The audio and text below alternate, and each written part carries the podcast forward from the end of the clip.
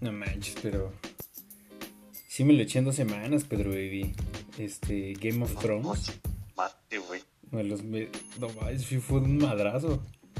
Eh, los que me, los otros que me lo habían recomendado me habían dicho, no, pues están medio largos y te lo avientas bastante con calmita.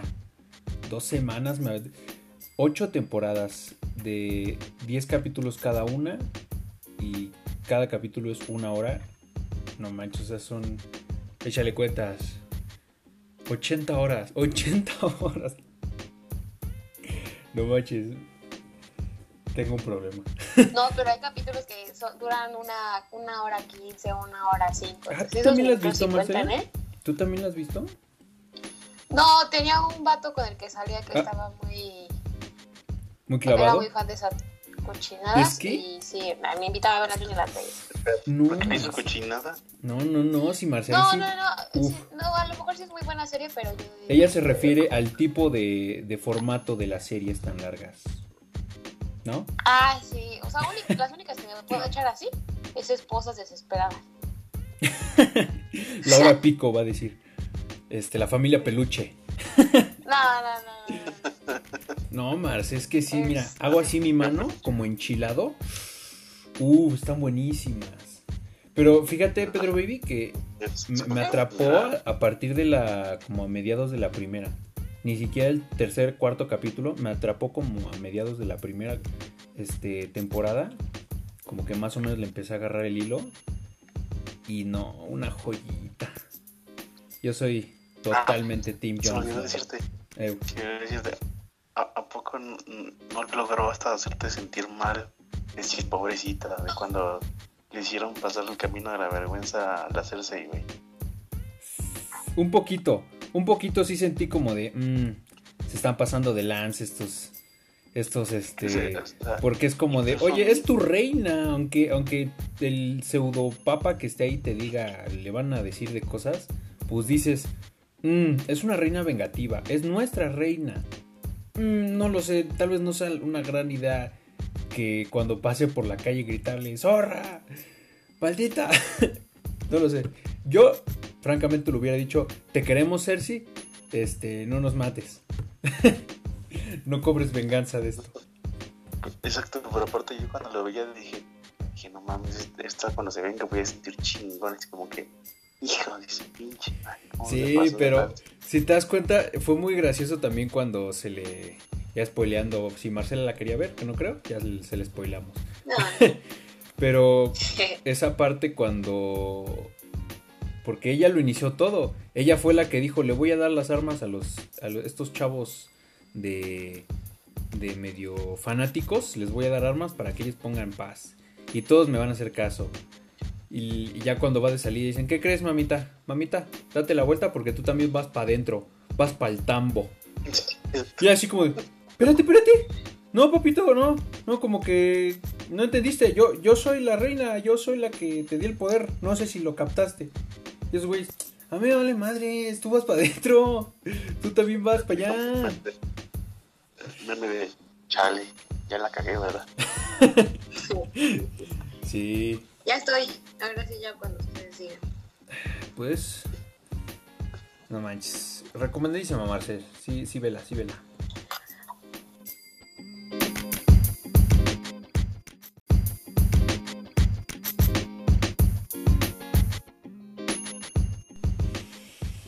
Mm. Chavos, chavas, chaves. Qué tranza, qué tranza, qué tranza. Empezamos esta segunda temporada. Nos tomamos un descansito, nos tomamos unas pequeñas vacaciones. También, también es este medio cansado hacer este, este de emsadre. También aquí los que me acompañan ahorita tienen escuela, tienen sus trabajos pendientes. Eso que tú no estás haciendo, brother, eso que tú estás haciendo ahorita, nomás estás haciendo pato. Ellos sí lo están haciendo, más o menos, pero ahí también lo están haciendo. Entonces, ¿qué onda, chavos? Espero que se encuentren muy bien. Espero que se sigan cuidando, que no estén saliendo a comer a algunos lugares, como no voy a decir nombres para no estar quemando a Marcela, pero Marce, ¿cómo estás, Marce? Hace mucho que no te teníamos por acá. Principalmente porque no habíamos grabado, pero ¿cómo estás, Marce? ¿Cómo estás? Profesora Marcela, ya habíamos quedado. Ah, claro, claro, claro. Profesora, maestra, doctora en ciencias educativas pedagógicas, Marcela Aide. ¿Sí? Aunque te sangre el hocico, tú que me estás escuchando, si, si eres su, su alumno del... ¿Sigues en el CONALEP? Sí, todavía en el Si eres su alumno del CONALEP, más respetito para tu, mar, pa tu maestra. Dos ¿sí? años, la, ya bueno. Ay, Mira para que- mí es un buen. Mira que te doy Pero, así. hola, mucho gusto. Marce, quien es una de este nuestras voces de la razón, de, de la femenidad, de la dualidad que aquí tiene que haber. Claro que sí, y más en de estos temas que están picositos. De qué emoción. Así es. Y nuestro querido, nuestra querida artesanía prehispánica, que hashtag normalicemos. Artesanía prehispánica como la hago, mi queridísimo, mira, belleza, belleza prehispánica. Pedro, baby, ¿cómo estás? ¿Cómo andas? ¿Qué tranza? Ya se te extrañaba, ya nos extrañaban todos acá. Ya, ya hacía falta grabar un episodio, ¿no? Ya era justo y necesario esto. Así es, así es, porque... Pues bien, bien. Ahora sí que sobreviviendo a la pandemia. Un poquito, yo creo que ya más relajados todos por el tema de que a lo mejor nuestros papás ya tienen al menos una vacuna.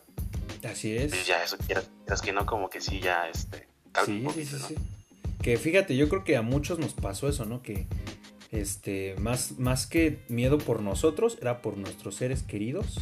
Como bien dices, Pedro Baby, ya este, contamos con la fortuna de que al menos uno de nuestros familiares ya trae su piquetón, ya, ya, están, ya están vacunados, que, que qué chido.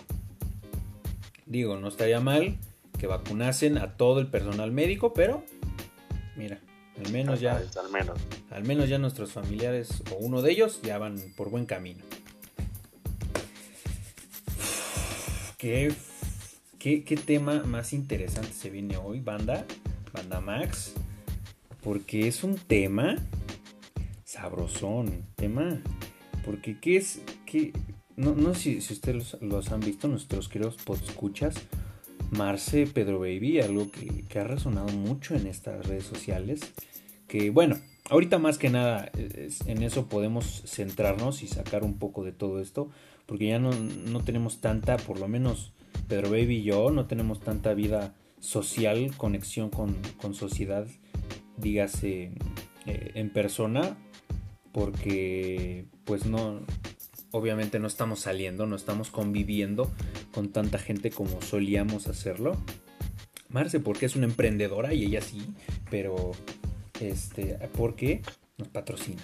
Pero eso es tema de hasta el final. Eh, pero esto de las redes sociales y todas las polémicas, todas las controversias o cualquier eh, discurrir social se marca mucho en las redes sociales. Tan es así que también mucha gente ha roto el silencio y muchos sectores han roto el silencio para decir, ya basta. ¿Qué pedo con esto? Vamos a ver. ¿Qué pedo con México? Y entre todo eso, yo he visto, yo he platicado con varias personas, con aquí mi querido Pedro Baby, con varios amigos y conocidos, y ahorita también venimos a escuchar el punto de vista de, de la dualidad necesario de Marce sobre este pedo de la masculinidad. Que empecemos por, por ejemplo, claro, no podemos a lo mejor dar una definición concreta o cierta, ya que es muy subjetivo también para lo que a mí puede ser masculino, para Marce es a lo mejor eh, tirando a algún micromachismo y para Pedro Baby puede ser algo simplemente normal o, o sin importancia, ¿no? Entonces, pero lo que sí podemos hacer es dar una eh, aseveración un poco más general. El- me parece que Pedro Baby, tú me, ¿cuál sería para ti la masculinidad? ¿Qué, sería para ti una definición muy general de masculinidad? Es que creo que es que está muy cabrón, digamos, definirla concretamente. Creo que eh, mi forma de de ver, mi punto de vista, la masculinidad con que tú te sientas cómodo contigo mismo, este, para mí eso ya es una masculinidad. No tienes que tener, digamos, ser rudo o, ser agresivo, que digas, ah, no, esto es de hombres, esto, es de macho. claro. Eso se me hace más como, como estereotipos, ¿no? Mm, ok, claro, sí, sí, sí. Y Marce, para ti, ¿qué podría ser la masculinidad? ¿Qué, qué, implicaría una masculinidad? Sin dotarla de una fragilidad, toxicidad o simplemente masculinidad. Pues la masculinidad es un constructo social que se le atribuyen a los hombres. Espérame, espérame, te voy, te voy, a interrumpir tantito. te voy a interrumpir tantito. Marce, justo eso. Bueno, aparte de que todo es una invención social, pero sí es cierto. Es algo que también muchas veces no, nos tomamos a, pensar, pero Marce atinadamente nos lo, nos lo apunta, ¿no? Es una construcción social. Por favor, continuamos. Disculpe. Es un constructo social que se le atribuyen a los hombres eh, les indica cómo es que deben de comportarse, qué, este, qué normas deben de llevar a cabo, por ejemplo, esto de que sean la parte dominante, eso es la masculinidad, la masculinidad es, es, una es un constructo social que se le atribuyen a el sexo es el del hombre. Muy cierto, muy, muy cierto. Y claro, y esto también, eh, al ser una construcción social, como bien dice Marce, también es muy subjetivo, porque como dice Pedro Evi, para él a lo mejor no se siente identificado con, o para cual la mitad de nuestra audiencia a lo mejor no se identifica con esa definición y para ellos la masculinidad es tener un hacha, tener barba, e irse a un bosque a partir leños. A lo mejor es eso. Pero justamente al ser una construcción social, eh, creo que la mayoría se ha, eh, acercado a esa, masculinidad justamente por estereotipos implantados de una sociedad, y me atrevería a decir machista y heteronormativa. Porque justamente lo que dice este, aquí mis compañeros, ciertos estereotipos de que el hombre, aparte de que es el centro, tiene que tener ciertas características y tiene que hacer ciertas actitudes o ciertas conductas para, dotarle de una masculinidad, de ser masculino. Y si en algún momento careces de alguna de esas, bueno, pues no eres em, acreedor del título de ser un hombre. Pero, a lo que me lleva también la, la siguiente pregunta. Aquí para, para todos los que nos escuchan, háganse también esta pregunta resuélvala en casita, se la dejamos de tarea. Pero eh, si cualquiera de ustedes dos que me quieran contestar, amiguitos, Marce o Pedro Evi, ¿qué significa ser un hombre en 2021? ¿Qué significaría? Pues yo creo que esa parte deberían de contestarla ustedes dos. No, no, o sea, claro, claro. Sí, nosotros te podemos dar una. Pero por ejemplo, para ti, Marce, tú viéndolo, ¿tú qué dirías? Esto es un nombre ahorita 2021, esto es un hombre. Podría ser alguien que está deconstruido o alguien que se identifica con tal sexo género. ¿Qué podría ser para ti un hombre? Pues a mí, para mí el hombre en cualquier época, si quieres aterrizarla en 2021, en 1950, el hombre siempre va a ser la parte dominante y la, la, persona que siempre va a estar de, de una forma dura o, o de que domina a el otro sexo. Para mí eso es el hombre. Se ha hablado mucho de que hay que hacer una diferenciación entre hombre, que, lo escriben como O-N-V-R-E, para no incomodar a los hombres de verdad, ¿no? Que, se está hablando mucho de las masculinidades, las nuevas masculinidades. Este, no voy a hacer una diferencia, o sea, hay, hemos visto en diferentes clases también que, que pues se siguen eh, cumpliendo con ciertas características o ciertas este, pues, normas de, los hombres que pues difícilmente cambian porque normalmente no se le incomoda a los varones, ¿no? Entonces el hombre es la parte que domina y la parte que siempre es como el que, el que se porta de una forma dura o que siempre está dominando. Eso es un hombre para mí.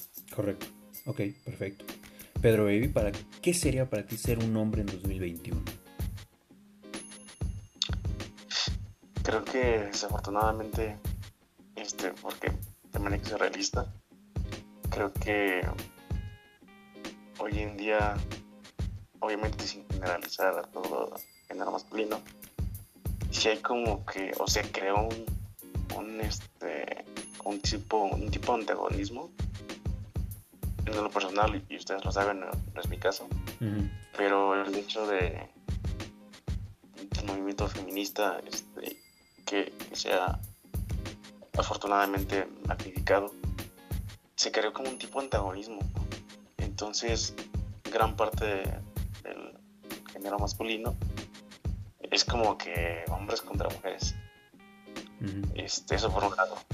Por otro, hablando también de lo que habíamos habías comentado, creo que también está mucho el, el que ya no sabes qué, qué está bien y qué está mal, porque pues a lo mejor obviamente antes se podía ver una, cierta circunstancia bien y ahora a lo mejor no sea mala, pero sí puede ser un poco incómoda, un poco incorrecta o políticamente incorrecta. Claro, totalmente. Y fíjate, voy a tomar un poco de, lo que dijeron aquí los dos, porque es muy, muy importante, porque claro, ¿no? Tenemos esta perspectiva social, más en, generaciones ya mucho más eh, grandes de nuestros padres y abuelos, que tienen esta perspectiva del hombre, como, como dijo Marce, ¿no? Que es, si vemos un hombre en 1950, pues es eso, eh, bueno, era eso, en el aspecto de, que eh, a quien se le, se le encargaba todo este, este peso o responsabilidad social era, era el hombre, a quien se le utilizaba más para dirigir o para pues, digamos eh, no responsable sino como eh, a quien se le dotaba de más poder era, era, era el hombre. Y en la actualidad sí también eh, tiene un poco que ver esto, pero siento más también que como bien atina, querido Pedro, y es que el, ser un hombre en, en 2021 significa que muchas cosas que, que, tú hagas van a estar puestas en duda, van a estar en tela de juicio y, y van a estar ahora, gracias al libro abierto que se volvieron las redes sociales, vas a estar en, constante juicio y en constante observación por la sociedad de tus acciones. Y, tal vez tienen algo que ver, yo, no, eh, tal vez tendrían un poco de relevancia el movimiento feminista por cierto por este cierto antagonismo que se encargaron eh, hacia los hombres, ya que eh, como muchas mujeres incluso han mencionado, por ejemplo, es no el hombre que viola es un violador. Entonces hay que atacar a los violadores, no a los hombres, ¿no? Muchas mujeres han dado esos, esos eh, comentarios. Pero es, es, interesante también ese punto de vista de que se ha dotado de cierto antagonismo al mismo hombre. Tan es así de que se, se ha buscado una deconstrucción forzosa de su misma personalidad o de su mismo de su misma masculinidad o lo que se consideraba masculinidad como decía como decía Marce no si tú tienes poder ah bueno ahora como sociedad vamos a buscar que tú no lo tengas porque a lo mejor tú lo has usado mal o, no sé, cualquiera, cualquier otro, otro, otra razón. Entonces, es, es, es, importante también reflexionar de que muchas de las razones de las cuales llevan a, alguien, bueno, a, un hombre a ser masculino, son sus decisiones. Y que todas estas decisiones dígase vestir de tal manera, utilizar eh, ciertos ademanes, em, caminar, actuar, hablar de cierta manera, le dan en contextos sociales distintos una masculinidad. Pero también creo que es importante, y aquí este, Pedro me puede apoyar en esto, bueno, reforzando esto para que los dos me apoyen, de que todo lo que hacemos como hombres, 2021, en cuanto a unas actitudes que podrían dotarse de masculinidad o de simplemente ser hombres, todas las acciones que hacemos nunca son suficientes. Y eso me refiero que, por ejemplo, en el trabajo, si yo, bueno, he visto muchas, eh, muchísimas opiniones de mujeres que han dicho, yo no voy a estar con un hombre que no haga el doble de dinero que yo. Que, si me lo preguntas en lo personal, se me hace una mamada. Pero, porque si tú ganas eh, un millón de pesos, pues no vas a estar con un hombre que no gane dos millones de pesos. Que no sé tú, brother, pero... Digo, podrías vivir muy bien tú con tu millón de pesos porque quieres a fuerzas a alguien que gane el doble que tú. No sé, pero... Este, ¿querías comentar algo, Pedro Baby?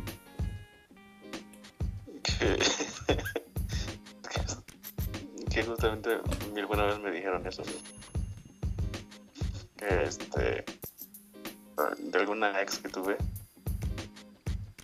Ya desde un poquito atrás. Este, estábamos hablando. Pues, ya ves que en algún momento de las relaciones sale esa plática un poco innecesaria, un poco tonta, digamos. De. Oye, ¿vivimos juntos? Y este, ella, de, ella me dijo, pero tú tienes que ganar el doble que yo. Y, la verdad no le tomé importancia, ¿verdad? Pero, pues, pero sí, ve, sí me vino a la mente ahorita que comentaste eso. Porque sí, sí, sí pasa. Pero es, es a lo que voy de...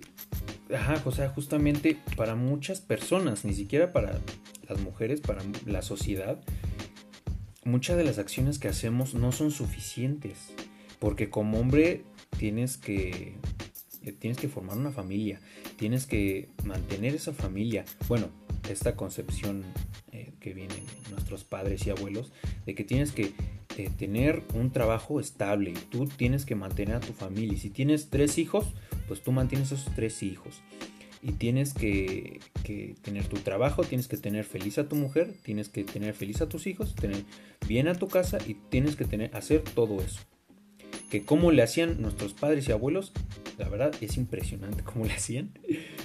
Pero en la actualidad, en la sociedad 2021, muchos, muchos han batallado con todo esto porque se le ha dotado de que, bueno, quiero trabajar lo suficiente, oye, pero es que entonces no vas a tener una buena pareja. Oye, pero entonces, bueno, voy a dedicarme a la pareja. Bueno, pero entonces estás descuidando la casa. Bueno, entonces voy a dedicarme a la casa. Bueno, pero ya estás descuidando el trabajo y a tu pareja.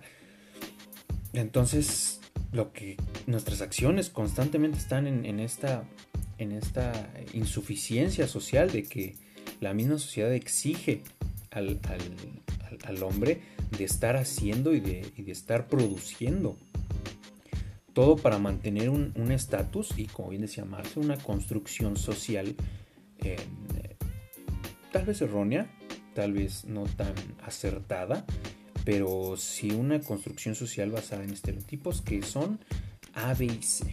Y si no los mantienes, tú no serás un hombre. Pero también algo muy importante que aquí sí quiero que, me ayudes con tu opinión, Marce, es la caballerosidad. Porque también ser hombre implica, bueno, anteriormente, y algo que por lo menos a mí, me imagino que a Pedro Bebía y a muchos de nuestros escuchas que se nos inculcó fue ser un caballero. Ser, tú vas a tratar así a una mujer y no sé qué. Bueno, a mí se me inculcó más que nada, y, yo también lo quise, como que pensar de más allá de solamente una, una mujer, trata así a todas las personas. Porque aparte es, este, eh, es más fácil a veces, ¿no? Pero tú qué piensas de la caballerosidad, Marce? ¿Crees que es a lo, mejor micromachismos? ¿Crees que, podría ser algo obsoleto en esta nueva sociedad? ¿Que en, en un futuro existirá? ¿Tú qué crees? Pues es que ubico que la caballerosidad, pues en sí son ciertos detalles que ustedes van a tener para con nosotros. Pero lo que a mí como que me brinca un poco es como el trasfondo que a veces eh,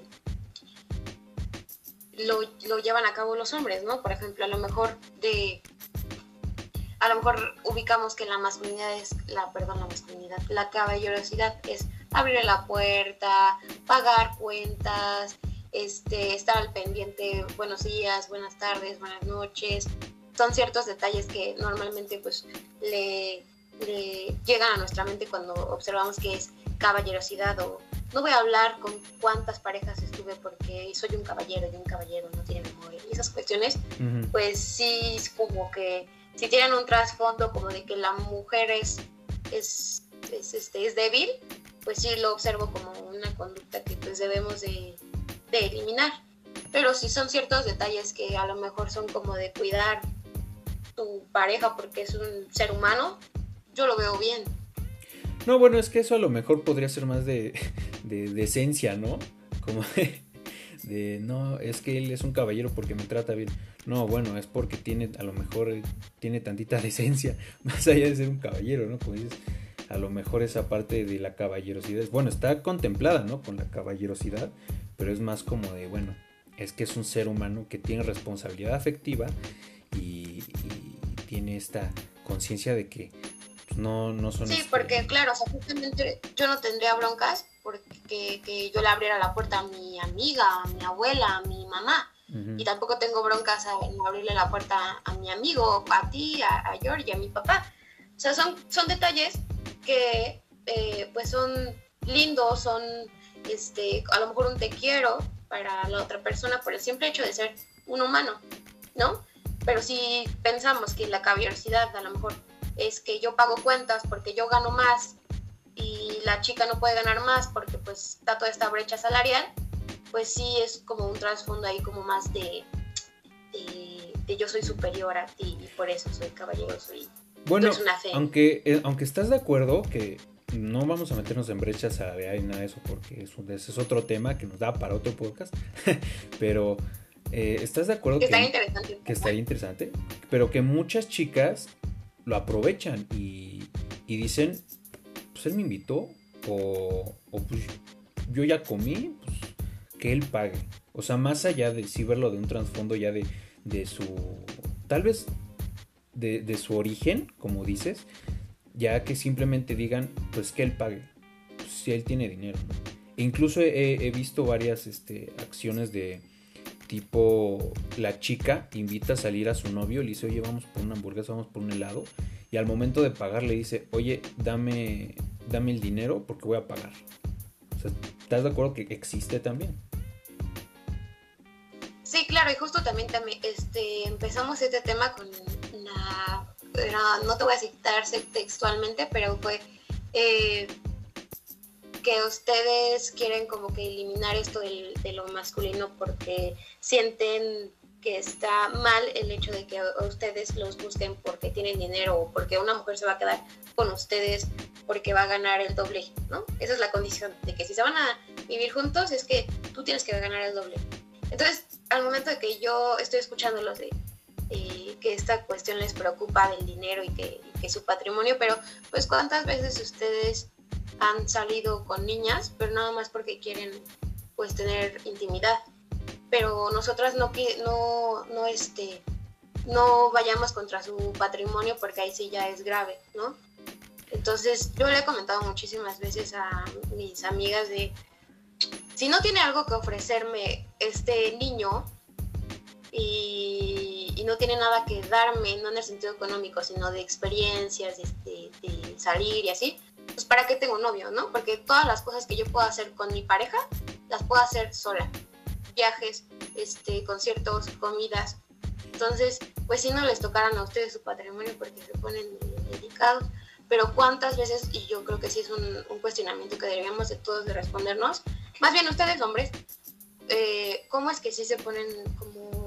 Eh, les incomoda que haya niñas que quieran salir con ustedes por su dinero, pero jamás se han preguntado así como de, pues yo he salido con niñas, pero nada más porque me interesaba tener intimidad. No, pero bueno, en ese aspecto creo que es bastante parejo, porque mm, como también muchas cosas no se puede comprar patrimonio con, nada más la sexualidad, pero sí con la intención, ¿no? O sea, con el de nada más ir interesado en una, una cosa en particular. Entonces creo que es bastante parejo el hecho de que si muchas, muchas personas van con una persona eh, o intentan buscar una persona salir con esa persona por un aspecto en específico y no por ser esa misma persona. Entonces yo creo que en ese aspecto sí está bastante parejo. Porque tanto hay mujeres que, que como tú misma puede buscar este, decir, yo tengo dinero, yo para qué quiero, ¿no? Si tú no me vas a ofrecer algo bien, pues yo para qué quiero eso, ¿no? Como también puede haber niñas que digan, este, como ya lo comentamos y como le pasó a Pedro Vives, si tú no vas a ganar dinero y más que yo, ¿para qué voy a estar contigo? ¿No? Entonces, y, eh, o sea, creo que está bastante parejo igual de, de este lado también, de que hay muchos de, hombres de que dicen, pues yo voy a salir con, esta chica porque nada más quiero eso, nada más quiero, busco la parte sexual. Que bueno, también ese es otro tema. Pero en, cuanto al aspecto, punto, en, tú dirías, Marcela, tú, maestra Marcela, ¿es insultante para ti si, si un hombre es caballeroso? Marcela, ahí estás en vivo. Mm. Ay, es que estoy justo en este en este proceso de deconstruirme y en quitar un buen de ideas, porque estoy en, pro de la abolición de género.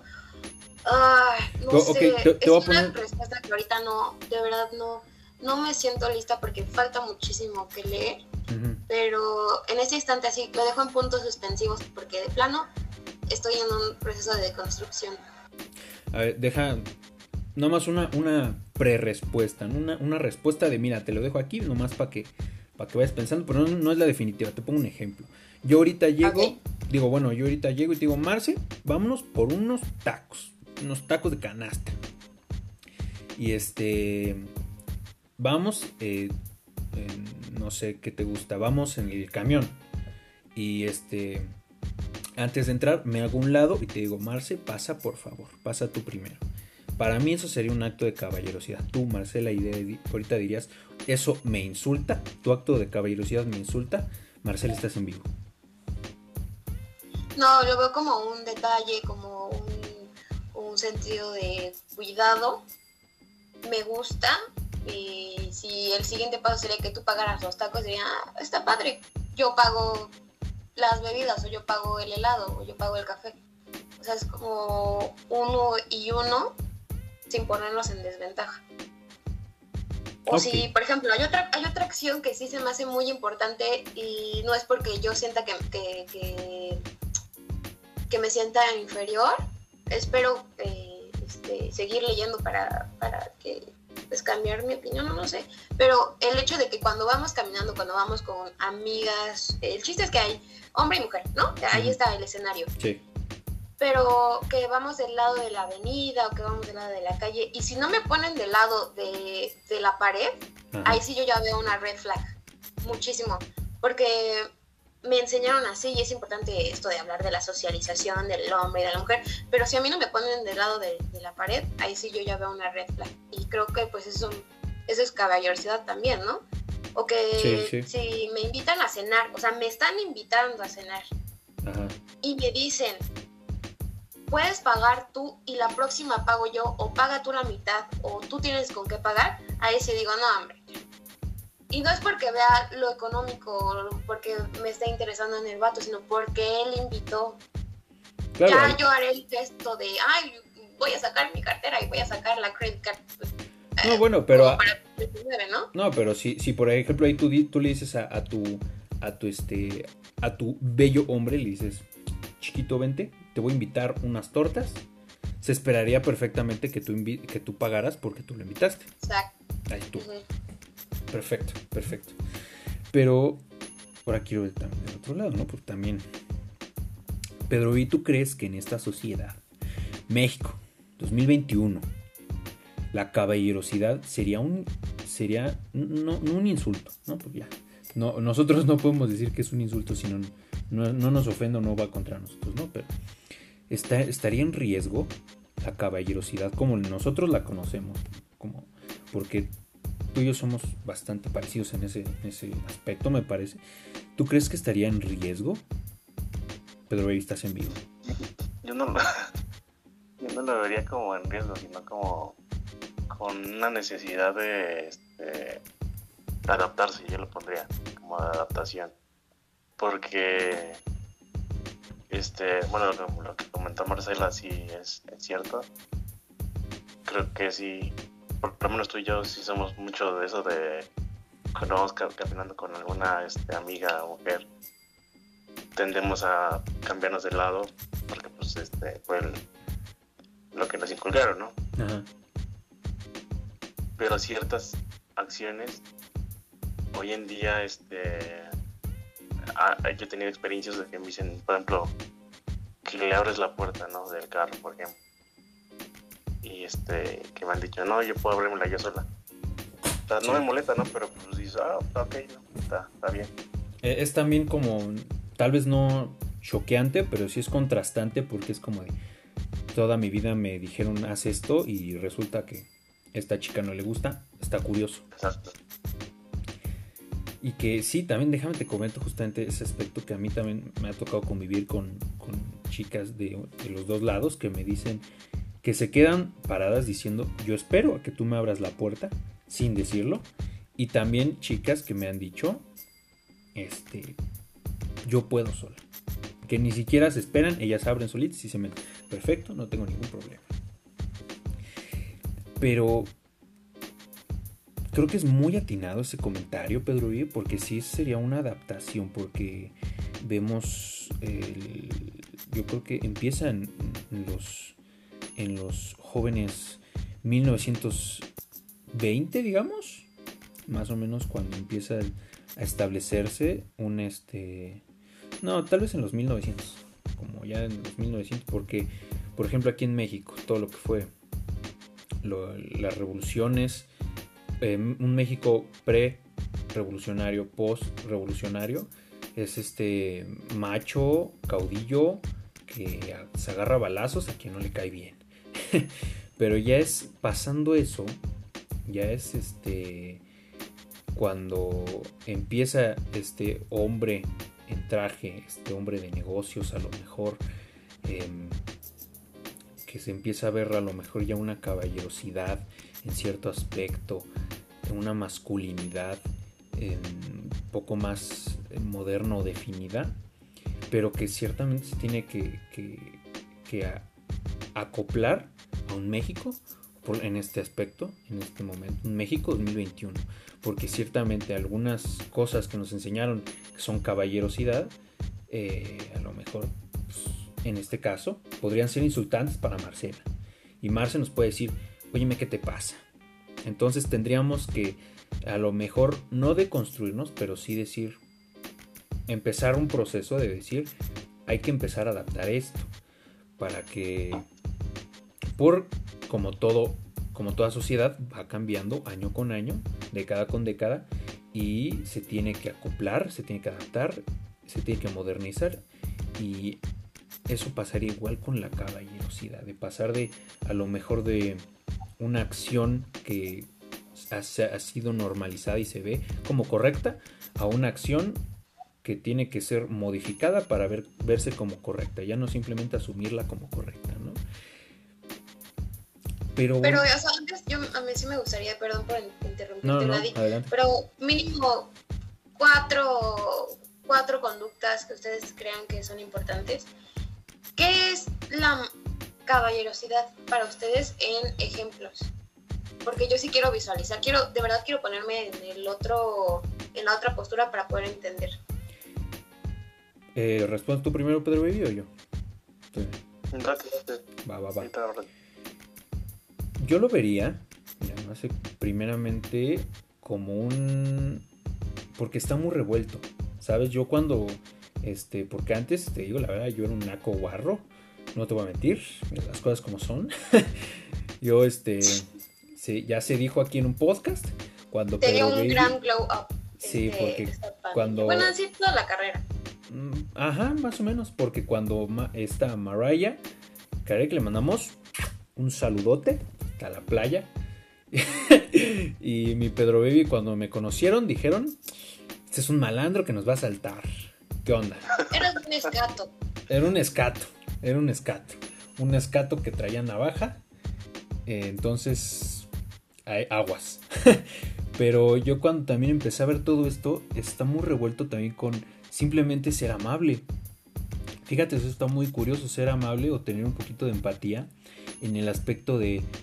Mm, bueno, porque se nos remarca mucho, por lo menos mi madre me, remarcó de joven, que en, su momento nunca escuché, obviamente, pero ahorita ya lo tomé más en cuenta de, este, trata a los demás como quieres que te traten, ¿no? también es una frase un poco cliché, pero es cierto. Trata a los demás como quieres que te traten y en, ese como proceso dije, bueno, a ver, pues a mí me gustaría que, eh, que pasasen, o bueno, que hicieran estas cosas.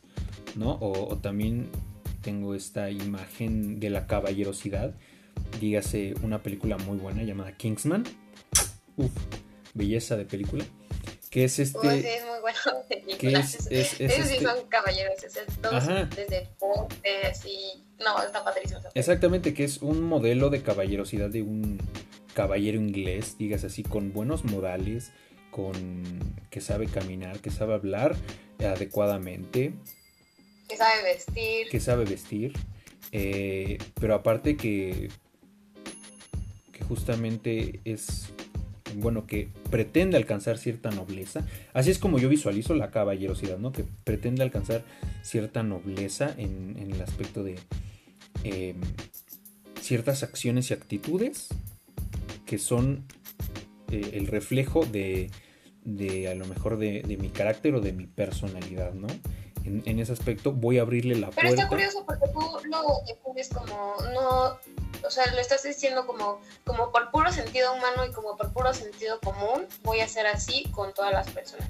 Ajá. Eso está padre, tú lo visualizas así. Ajá, justamente Pero, porque... o sea, lo que justamente por lo que se hizo este podcast es porque a ustedes no les inquietó el que tienen que cumplir con ciertos eh, con ciertas este, con ciertas normas o con ciertas conductas para que sean el caballero ideal o adaptarnos a, estas nuevas masculinidades de esta generación y así. Está interesante porque ustedes lo observan, bueno, tú, Vladi, porque todavía falta Pedro, Baby, lo visualizan como es por puro sentido humano. Y eso está padre.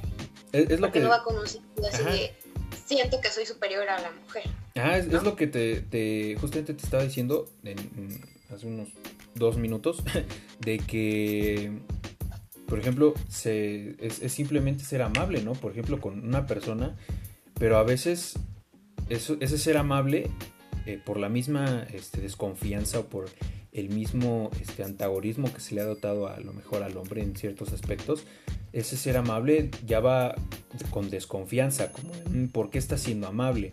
Está siendo amable porque ha de querer algo, porque se siente superior a mí. Mm.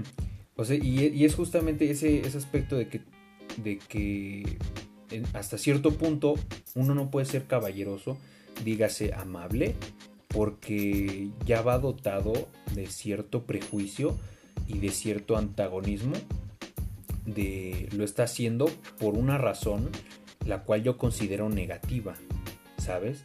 Entonces, e, es, lo que yo te decía.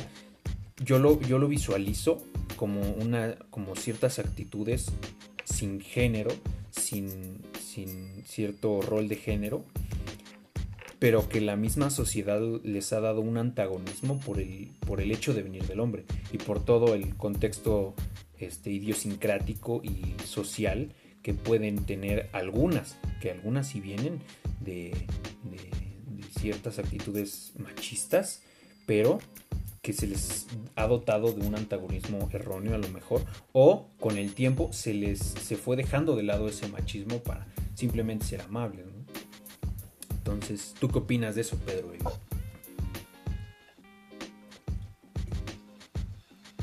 Pedro Baby ya se murió. Perdón. Se murió. Bueno, para nosotros, escuches, es que estamos grabando este podcast a las 12 de la noche. Miren, miren. Después de toda jornada laboral y de escuela. Así es. Es que ya ruido de fondo y para no. este. No sé. O sea, creo que también yo lo veo muy por el lado de casi casi como de esencia humana. O sea, no, no es tanto el hecho de, ah, es que eres caballero, no eres caballero. Simplemente es que debes tratar de una forma digna a una persona. Es lo que una persona decente tiene que hacer. O sea, ya el tema de, de que si le abres la puerta, cosas así, yo creo que más, más que nada detalles. Detalles que puedes tener con, con, con alguna chica, este cosas así que a lo mejor no le puede gustar, a lo mejor no. Este, pero sí, yo lo veo mucho más del lado de como de ciencia humana a que al lado de una caballerosidad, per se. Correcto, sí, sí. Y es justamente lo que estábamos mencionando, que es este de que a lo mejor se le ha adaptado de esta decencia humana, inició siendo eso, se le dio el nombre de caballerosidad, se le, a lo mejor hasta cierto punto se le satanizó algunas conductas para, para que nosotros aquí, siendo unos eh, pilares de la crítica, digamos, no, brother, regrésate tantito porque eso nomás es decencia. Ni siquiera es algo extraordinario, es algo que todos deberían de tener, ¿no? Así. Y todo justamente por esta sociedad que es que ni siquiera es frágil, o sea, ni siquiera podemos decir que es una eh, sociedad de generaciones frágiles o, lo que sea, simplemente yo siento que ya está muy, como muy harta, muy desconfiada de, muchas cosas, de muchos problemas, dígase violencia, racismo, clasismo, eh, segregación social, eh, política, idiosincrasia, lo que sea. O sea, yo creo que esta sociedad ya está muy harta de eso. Y es ese hartazgo el que se ve reflejado en todo esto. Pero también ese hartazgo es el que afecta en, este aspecto, en el tema que nos atañe, nos ataña, lo que es ser un hombre. Y lo que también es algo que muy arraigado, que está muy presente, que mm, si te das cuenta, no se habla, no se habla de este tema en, nuestros aspectos. Claro, se habla de un aspecto muy general, muy... Eh, vamos a hacer esto para ayudar, pero en realidad no se lleva tanto a cabo. El, aspecto de la salud mental se habla, por ejemplo, muy general. Se habla... Eh, oye, tú no necesitas estar ya al borde del precipicio para ir a terapia. Eh, tú ya no, tú no necesitas estar en cierto punto para hablar de tus problemas. Pero se habla muy general y, por ejemplo, nadie piensa o nadie está hablando concretamente de la salud mental de un hombre y de un hombre y de cómo esta sociedad está afectando no solamente a nuestras generaciones que son las, jóvenes, ¿no? Dígase millennials, Z, centenias, no sé qué madres más saquen, pero eh, por ejemplo, la salud mental de un señor de cincuenta y tantos años que tiene su familia ya hecha, que tiene su casa, que tiene sus hijos, a lo mejor tiene nietos. No sabemos cómo esta sociedad le puede repercutir en su, en su psique, en el aspecto de que, por ejemplo, ¿no? él, tiene a lo mejor algunas conductas arraigadas por toda su, su este, por toda su educación que ha llevado por décadas y de que de repente una, este, una generación le diga eso está mal, eso está mal. No sabemos cómo le puede repercutir este, mentalmente y a lo mejor puede hacer que se sienta mal, puede hacer que un cierto colectivo de, señores, de personas, de hombres se sientan mal y en realidad la salud mental no se habla de, su importancia en los hombres Simplemente es, y es algo que la misma sociedad heteronormativa, me atrevería a decir, que ha, en, bueno, con estos, claro, ¿no? estereotipos de, la masculinidad a lo mejor tóxica, eh, que se ha puesto en este aspecto de tú eres un hombre, cállate y trabaja. No hasta cierto punto de decir tus problemas mentales son tu problema. No son, o sea, no tienes por qué estarlos exteriorizando. Si tú no puedes con ellos, pues, hazle como puedas, brother. Pero, si me dejas intervenir ahorita, yo Adelante. ese es tu problema.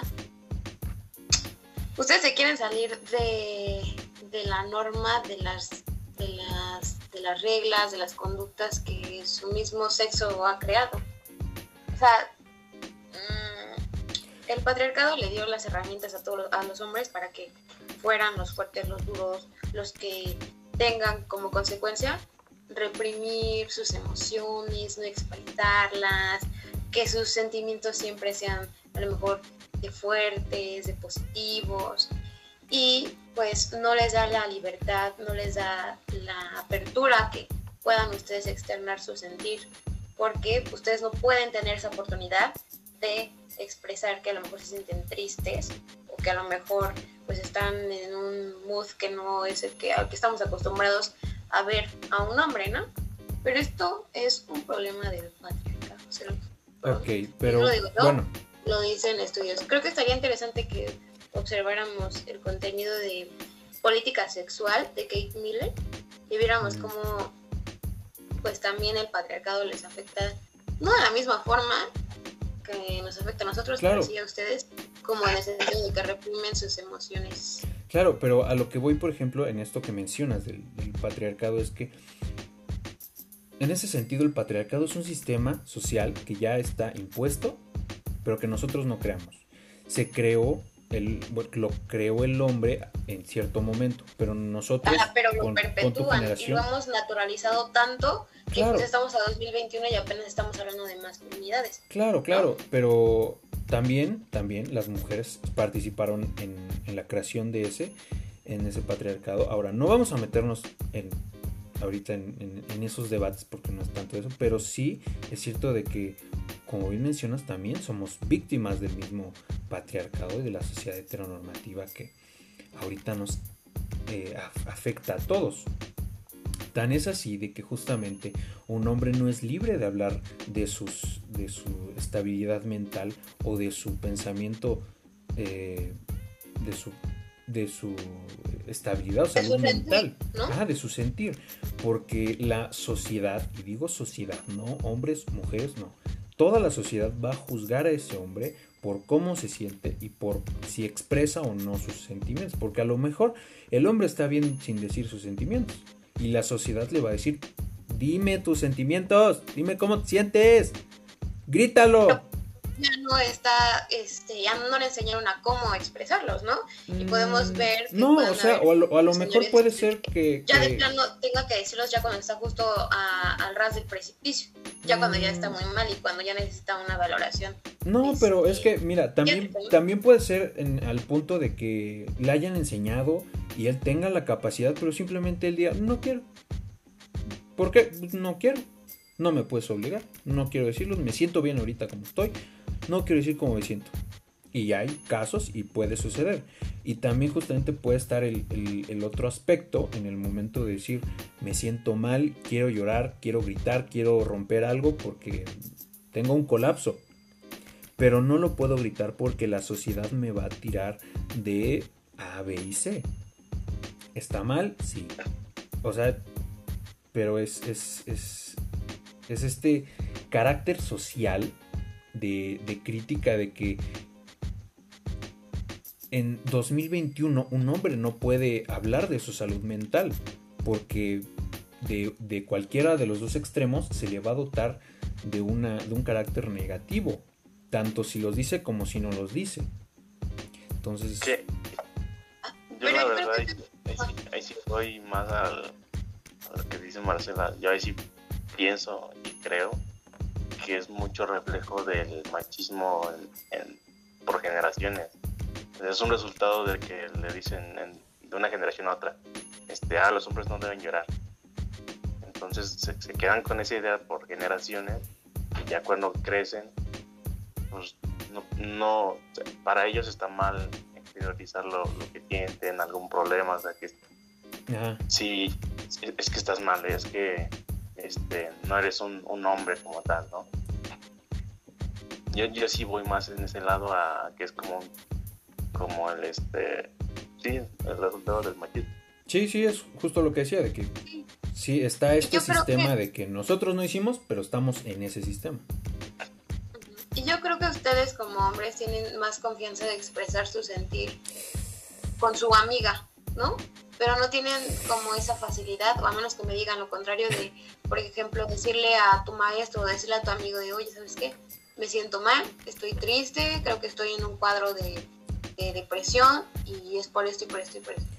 Yo creo, o díganme lo contrario, que tienen más la facilidad de decírselo a su amiga, porque creo que puede entender más lo sentimental que con su amigo. Fíjate que yo creería, yo, yo te diría, por lo menos en nuestro caso particular de, Pedro Baby, Alfred, Rayito, este, mi pandilla, de que es más, eh, por lo menos más cercano, más fácil hablar con ellos como hombres que, que hasta con una mujer. Por esto, por, es, por justamente estas mismas, este, eh, conductas arraigadas. Estigmas o tabús, ¿no? Ajá, justamente, de que cómo me va a ver la mujer, me va a ver débil, no quiero que me vea así. Pero ¿quién no me va a juzgar porque sabe mi condición, sabe eh, cómo soy y porque lo veo como igual, pues va a ser mi amigo hombre. Entonces es, o sea, yo considero que es más fácil yo decirle a Pedro Baby, oye Pedro Baby, me siento así. O sea, no, no quiero que me des consejos, a lo mejor pero quiero que me escuches, ¿no? Mira, me siento así y me siento bla, bla, bla, bla, bla.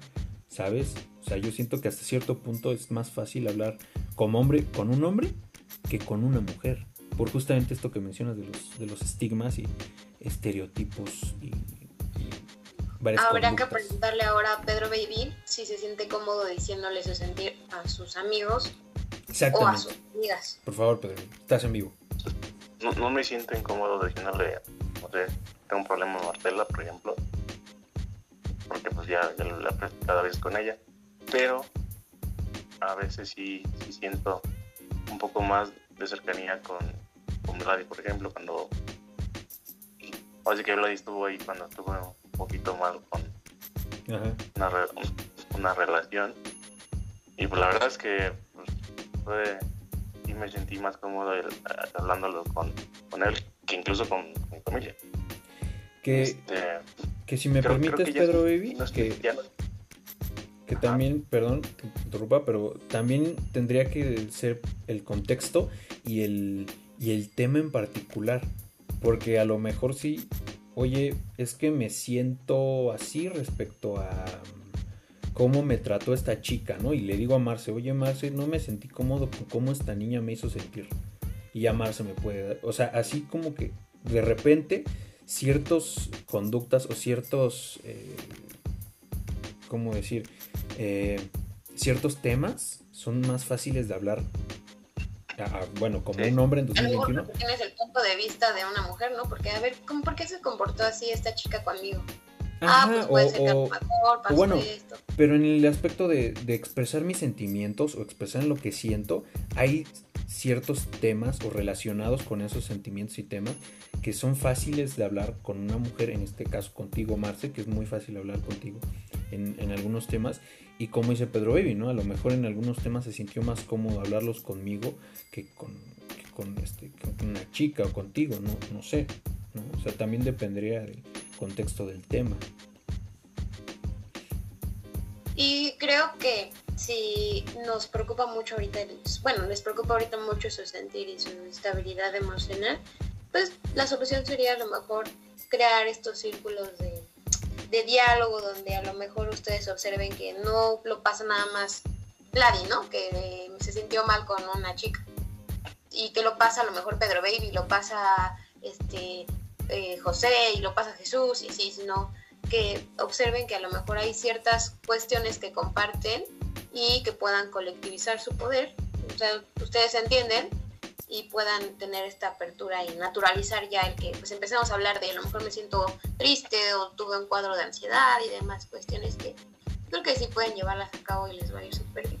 Ajá, o sea, esa es una opción este, que se puede realizar y que eh, podríamos empezar a como intentar normalizar toda esta expresión, pero creo que también el, punto problema o problemático en muchas de estas este, iniciativas es la crítica social de cómo vería un hombre hacer eso, que está mal, que está completamente mal porque, este, como bien dices, ¿no?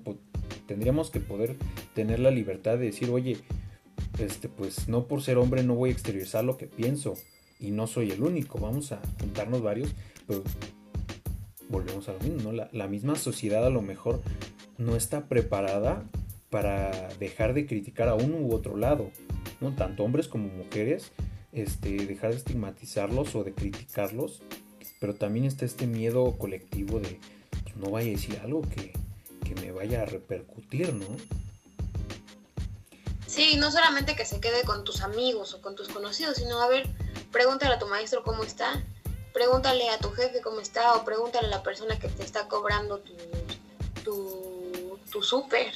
Pero hola, buenas tardes, ¿cómo se encuentra hoy? Así empiezas a hacer, este, pues a, romper esta burbuja, ¿no? De que pues no lo voy a preguntar, pues se ve, se ve como que es una encarada. Entonces, mejor empieza a naturalizarlo, a normalizarlo con cualquier persona y en este caso estamos hablando nada más de los hombres, pregúntale a todos así como, ¿cómo estás? ¿Cómo te sientes? O ¿qué tal tu día? Este, ¿Está lloviendo, no? Ah, sí, está soleado y así. O sea, pregúntale a todos y no nada más porque sean tus amigos, solamente le vas a preguntar a ellos, no a todos, parejo. Que fíjate que eso que mencionas, a lo mejor sonamos redundantes, pero no solamente es una deconstrucción o, o lo que quieras, simplemente es de esencia humana. Pero hoy en día parece que eso es lo que más carece esta sociedad. Total.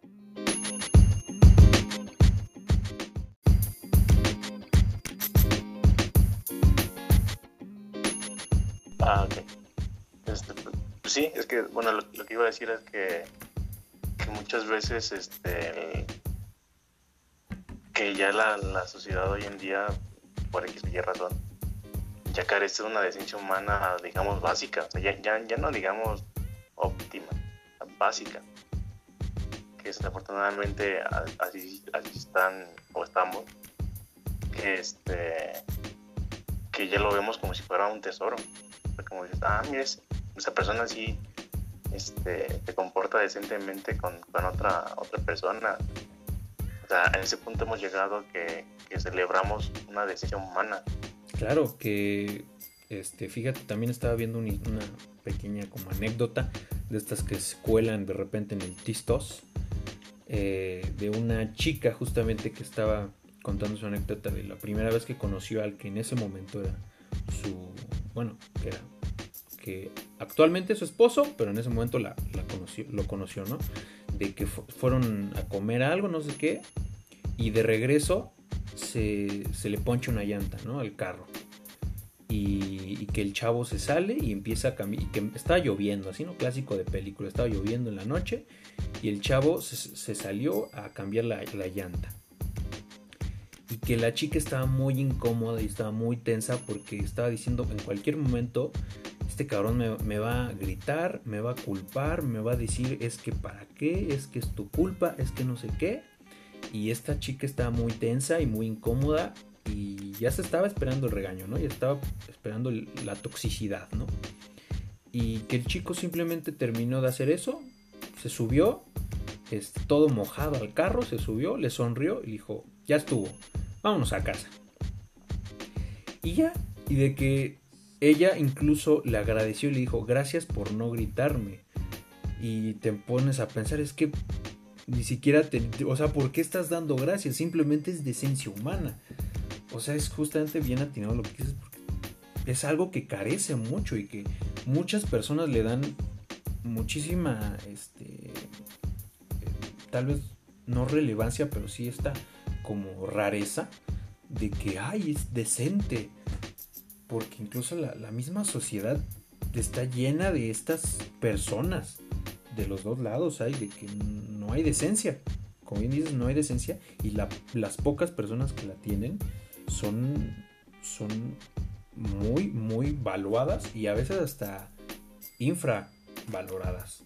Hasta cierto punto que se han visto, ¿no? No sé si ustedes han checado, que yo pues escucho aquí mis amigos, de esta es también clásico de, oye, es que cuando conocieron al chico perfecto, ¿no? O a la chica perfecta. Y yo vi una reacción de una chica que dice, no, es que era demasiado perfecto, era muy bueno y rompí con él. ¿Por qué? Porque necesitaba toxicidad en mi vida. Pues en qué puto momento dices, prefiero una relación tóxica o un hombre tóxico en vez de un hombre bueno por un hombre decente, ni siquiera bueno en óptimo, como dices, pero un hombre decente prefiero algo mierda, algo que me haga sentir mal para yo sentirme cómoda. ¿Qué clase de mierda de sociedad?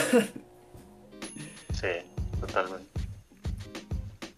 Pero, y fíjate, esto de las relaciones es un tema, también es un tema. Ahí tenemos otro tema que luego, luego checaremos. Ojalá Marce este, o Mariah nos puedan acompañar en ese, pero ese ya se puede, ¿no? Pero esta de las relaciones. ¿Tú qué piensas del, de, en este caso, el rol de un hombre en un matrimonio fallido, con hijos, Marce? En este caso, no tú, no tú, pon tú, tú eres la abogada, pero y, te llega una señora con, con dos hijos y dice, me quiero divorciar ¿Cuál es tu La verdad, ya con todo este bagaje este filosófico del feminismo, yo diría que hizo el vato. ¿Qué no cumplió? ¿Qué no hizo? Porque pues es que todos observamos desde series, desde nuestra realidad, desde comentarios que hemos, hemos escuchado de, de familiares, que pues el hombre es el que trae el parte del dinero a la casa, porque ahora también la mujer le tiene que, que pues, hacerle la lucha, ¿no? Porque el, el salario mínimo, porque todas esas cuestiones económicas, pues no, no dan va, este, abasto. Este, digo, en ese orden de ideas, así como dice nuestro querido profesor, este, pues no sé, yo siempre ubico como que qué hizo el hombre o qué no cumplió por, y, y que te orilló a pedirte aquí como que que el divorcio, que este, pues sí, ¿no? Ese es el, ejemplo, ¿no? Pues sí. porque observo que llega el esposo y llega cansado y le, pasan todas las herramientas para que él esté cómodo y así, mientras la mujer ya fue por sus hijos, los llevó al curso, los llevó a tal, cumplió con su trabajo, cumplió con este hacer comida y como que ya para que le pidan el el divorcio, pues sí, yo digo, ¿qué hizo este vato? Y no, no solamente con este ejemplo, sino con todos. Cuando se acerca una amiga a decirme, no, pues ya sabes que termina mi novio. Yo ubico, ah, infiel, este, hizo algo malo, es violento. Y violento no me refiero a que sea golpes, ¿no? Porque es la no, claro.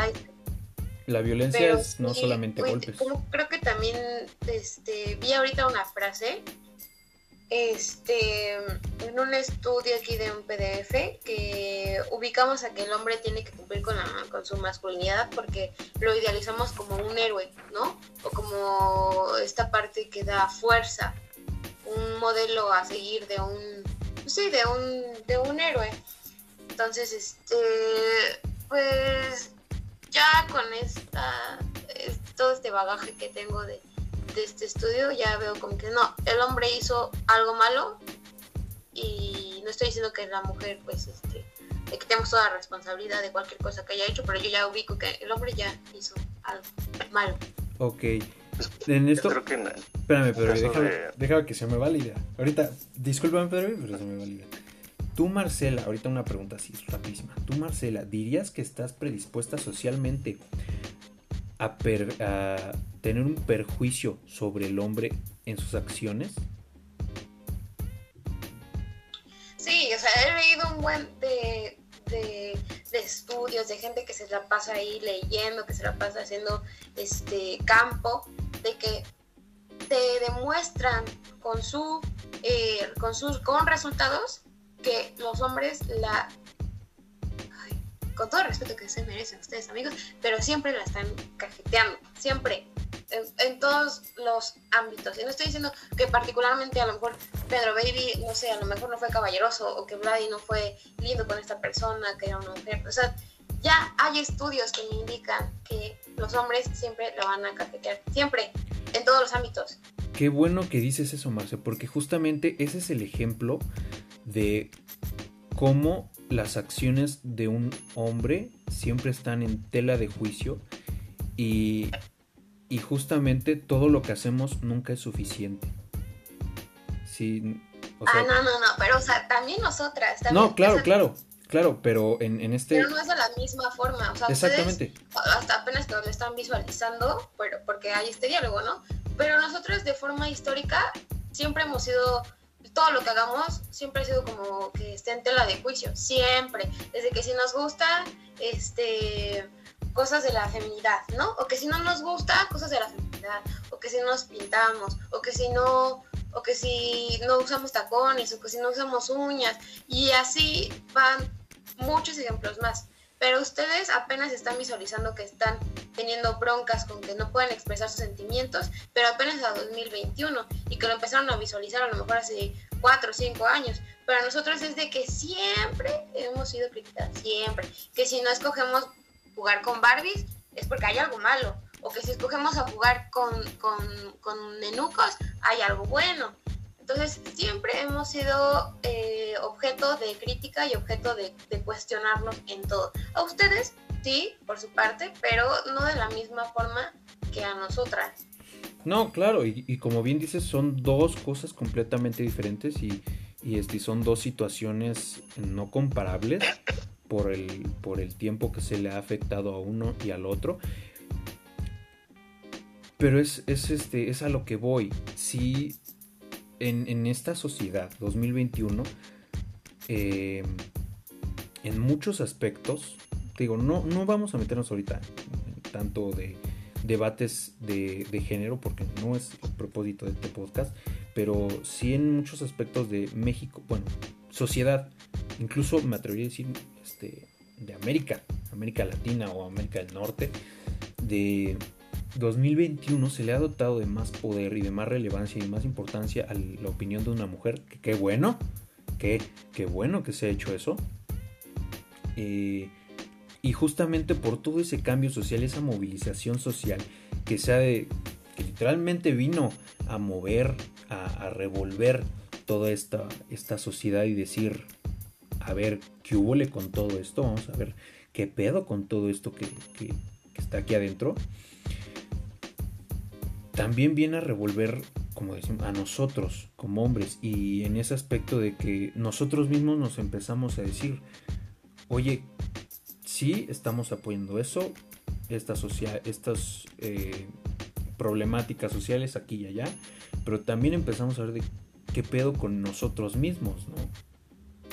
Y justamente es lo que, lo, que te mencionaba. Sí, no, no niego que exista todo eso que dices, todas esas este, desigualdades, esos, esas críticas, esas menciones, claro que sí las hay, las hay y las ha habido y ojalá no las este, abra por mucho tiempo, pero sí las habrá. Pero también justamente empieza a, a salir todo esto de que nunca se nos ha dado la oportunidad a nosotros. Y ya cuando lo empezamos a tener es cuando se nos empieza a criticar. Eso también es algo muy curioso. ¿Querías mencionar algo, Marce? Sí, que yo creo que observamos y creo que todos vamos a tener en... Vamos a concordar en esta idea. Es que el precio de, la masculinidad va a ser que ustedes repriman su sentir, no, lo, no, lo, no tengan esta libertad de expresar sus sentimientos, sus sus, este, sus preocupaciones y pues la cobranza al último pues va a ser el suicidio, ¿no? Que hemos visto, hay una, hay una, un perfil en Instagram que es informativo que se llama de machos a hombres que mm. ahí hay un análisis, ¿no? De cuántos suicidios hay de hombres porque pues no han podido expresar su, su sentido. Claro, que la tasa de suicidios en hombres es mayor que en mujeres, pero sí, claro, completamente. El precio pues ha sido que ustedes no puedan expresar sus sentidos. Y la cobranza, ya al final, lo más horrible que puede pasar pues es el suicidio, ¿no? bueno, hablaríamos, hablaríamos de una masculinidad tóxica, de que es esa masculinidad arraigada de macho, pecho peludo, no expresa nada, tú no tienes sentimientos, tú nomás sabes ser fuerte, trabajar, comer y dormir. Sería esa, ¿no? y, aparte, yo de, igual forma lo pondría como una masculinidad tóxica, porque sí, el caso más grave sería el suicidio. Pero creo que también podría haber un caso de igual gravedad sin que resulte, digamos, en, el daño del mismo hombre o de la misma, pues del mismo hombre.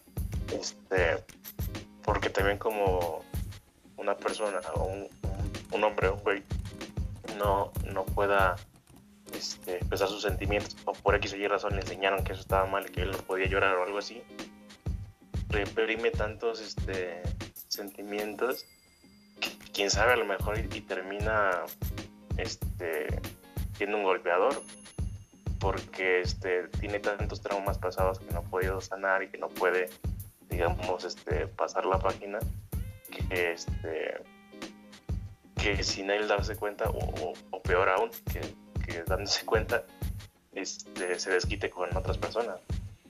Claro. Que justamente, yo creo que, perdón, Marci, ¿ibas a decir algo?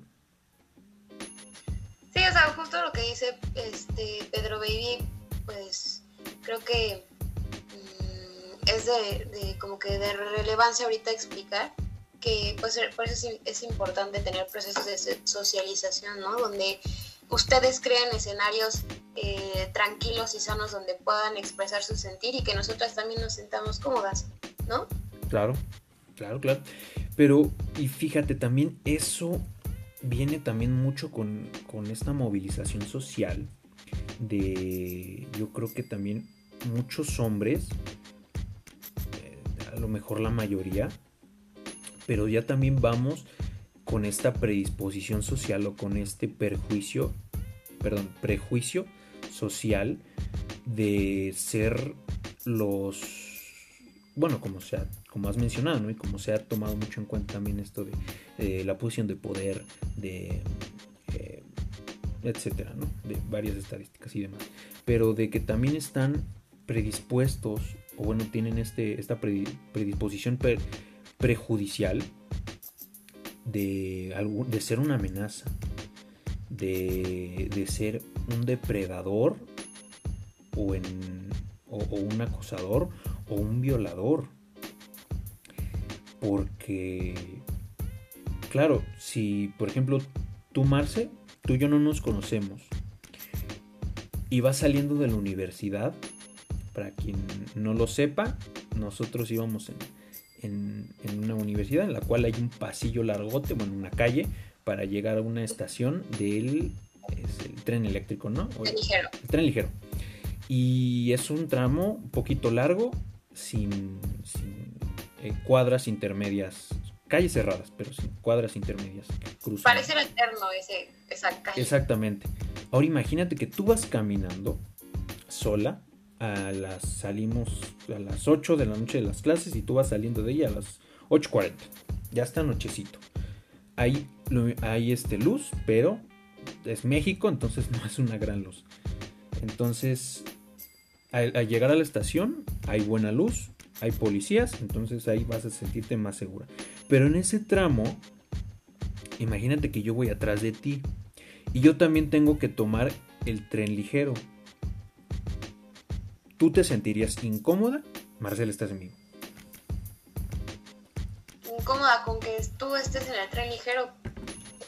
incómoda en el aspecto de que tú no tienes idea de que yo vaya al tren ligero pero por, el, por la misma eh, ruta que yo voy a tomar, voy atrás de ti. Voy unos 5 metros atrás de ti, pero te das cuenta. Te das cuenta que yo voy atrás de ti. Y socialmente ya vas predispuesta a pues decir, aguas. Ajá. Sí, estás en vivo. Pues solamente en el contexto de que pues somos amigos y ah, caray, ¿por qué no me dijo y nos íbamos juntos? Claro, por eso, pero es, lo que te digo, de, tú y yo no nos conocemos de nada. ¿Qué se trae esto? ¿No me quiere hablar o qué? O, o, qué está pasando? Porque, pero es porque tú y yo tenemos una relación de amistad, ¿no? Pero, si es como un conocido ahí del otro salón de derecho, digo, ah, está cajetas, que vayamos en el mismo camino, ¿no? Pero si fuéramos tú y yo, y pues tenemos una relación de amistad, pues yo diría, pues, ¿por qué no lo viste conmigo? Creo que se refiere en el dado caso de que fueran totalmente desconocidos, o sea, una persona más, este... Ajá, o sea, tú no me viste salir de la universidad de ningún lado, tú ibas caminando y de repente... Ya saliste desde las 8, ¿no? Ajá, o sea, tú vas caminando, checas de reojo para atrás y dices, ah, caray, este chavo viene atrás de mí. ¿Cuándo llegó? ¿Quién sabe? ¿Lo conozco? No. Pero me está siguiendo. Sí, ya. Sí, sí, sí. Me siento muy incómoda y me siento ya como un estado de peligro. Me atrevo a decir. Claro, sí. Porque, porque yo siento que justamente eh, va justificado porque desgraciadamente en México, estés donde estés, es un lugar inseguro para las mujeres. Claro que sí. No obstante, también para muchos hombres ya se le trae esta predisposición prejudicial de ser una amenaza, lo cual me atrevo a decir que no es nuestra culpa, no es nuestra culpa. Pero la sociedad ya misma ha dotado, como venimos mencionando a lo largo de este capítulo, este antagonismo de eres un hombre, ya eres una amenaza. Voy a tener cuidado que ya también depende de las circunstancias sociales, en este caso del tema de los feminicidios aquí en México. Exactamente, porque obviamente no va a ser lo mismo si pasa en Alemania, porque ¿qué saben esos güeyes de violencia? Que no saben nada. Pinches primermundistas. no, pero a lo que voy es que la sociedad, si bien es justificado el miedo en este caso, en este ejemplo de Marcel, es perfectamente justificado por todo el contexto social, por todo el contexto eh, muy pesado de México que implica violencia de género, que implica feminicidios, que implica, o sea, ni siquiera decir me va a saltar.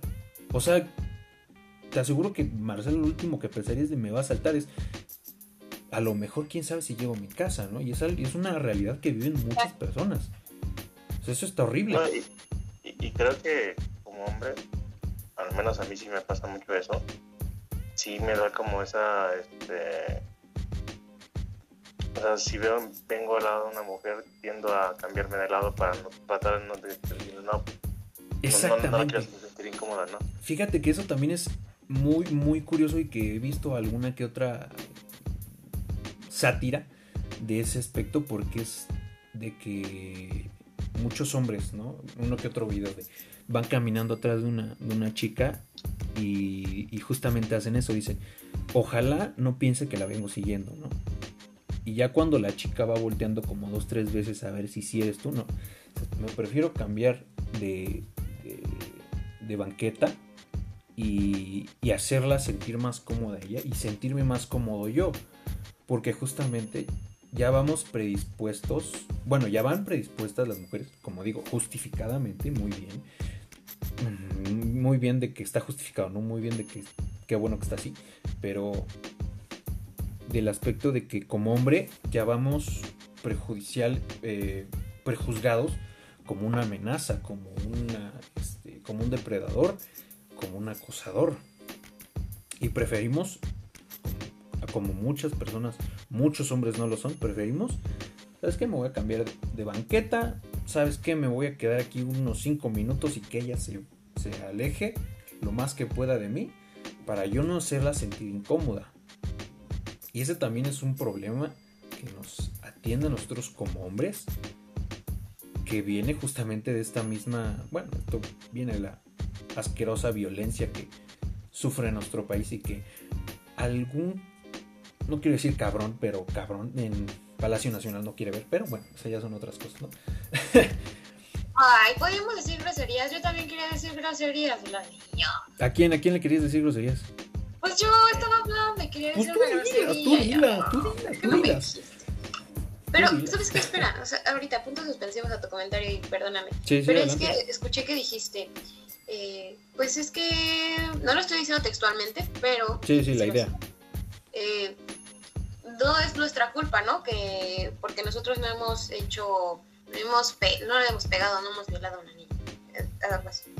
Pero es que hay un estudio, se llama, es, es, un estudio estadístico que se llama Campana de Gauss, que ah, nos arroja que el 99, o sea, escuchen, 99.7% de los hombres en el mundo han ejercido violencia.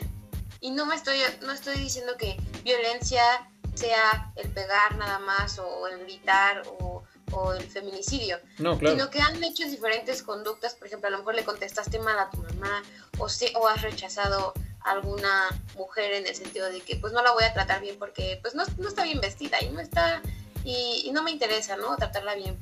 Pero sí el 99.7% de todos los hombres han ejercido violencia y el 0.03% son los que de plano nunca han ejercido violencia. Lo que toca hacer ahora es que ustedes creen espacios donde las mujeres nos sentamos cómodas para poder caminar en la misma vía, para poder este, tomar el mismo, el mismo transporte. Creen espacios horizontales donde nosotros nos sentamos cómodas y ustedes tengan el, el, el, el beneficio, el, este, pues esta comodidad de a lo mejor hacer hasta una amistad, ¿no?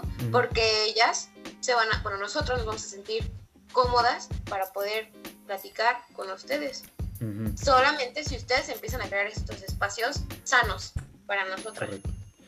Ahora, si, si me permites, Marce, también he visto ese justamente experimento de la campana de Gauss y hay una representación de ese experimento en concreto que está muy ilustrativo también eh, en cuanto a, no recuerdo el nombre, este, pero luego les paso el dato. Es este, una psicóloga justamente, psicóloga feminista lesbiana que pretende ejemplificar ella misma, o bueno, llevar en carne viva, por así decirlo, este experimento de la campana de Gauss.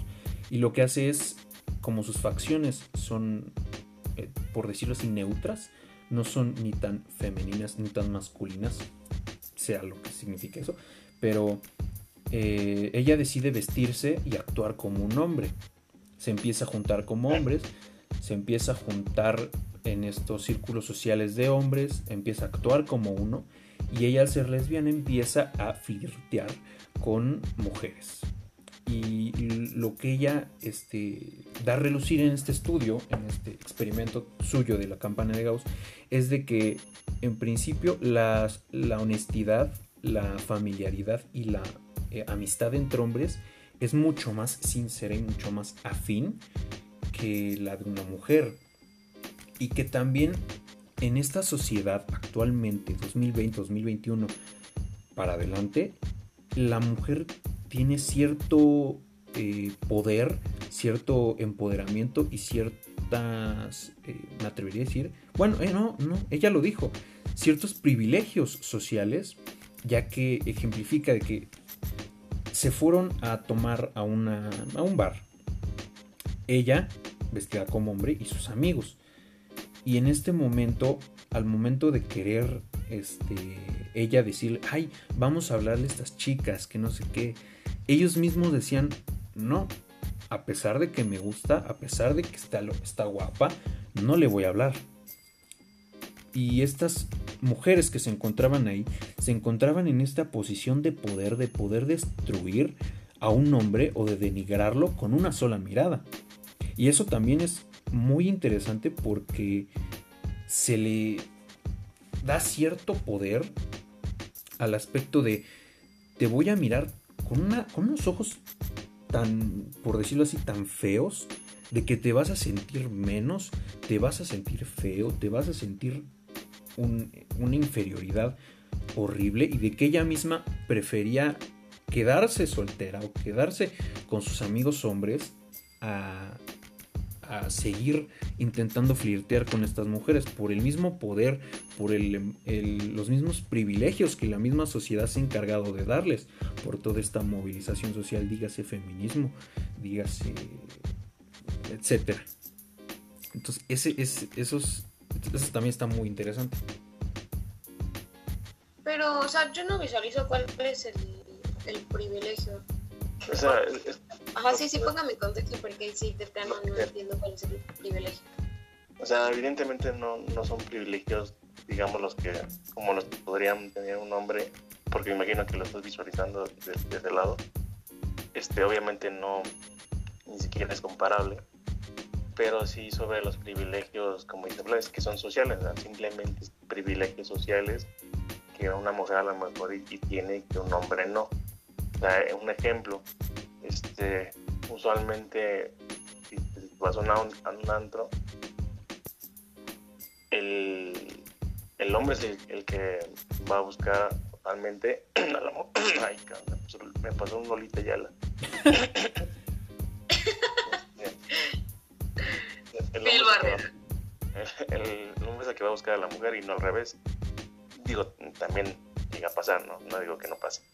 Pero este como dice Vladi la, mujer es la que como que incluso que, que a ver a quién este elige. No digamos ni siquiera para que tenga relaciones o, algo así.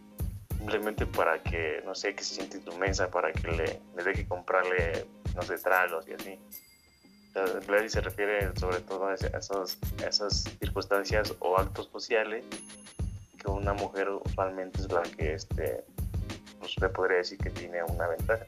Y también viene del lado de que pues, pues, el hombre es el que le muestra el interés a la mujer de que ya sea la intención que quiera tener, que el, hombre es el que la, la, da la iniciativa, que no, que tampoco tiene que ser así, Pero es que nosotras, o sea, no lo veo como un privilegio porque nosotras somos el producto de, del antro, del bar.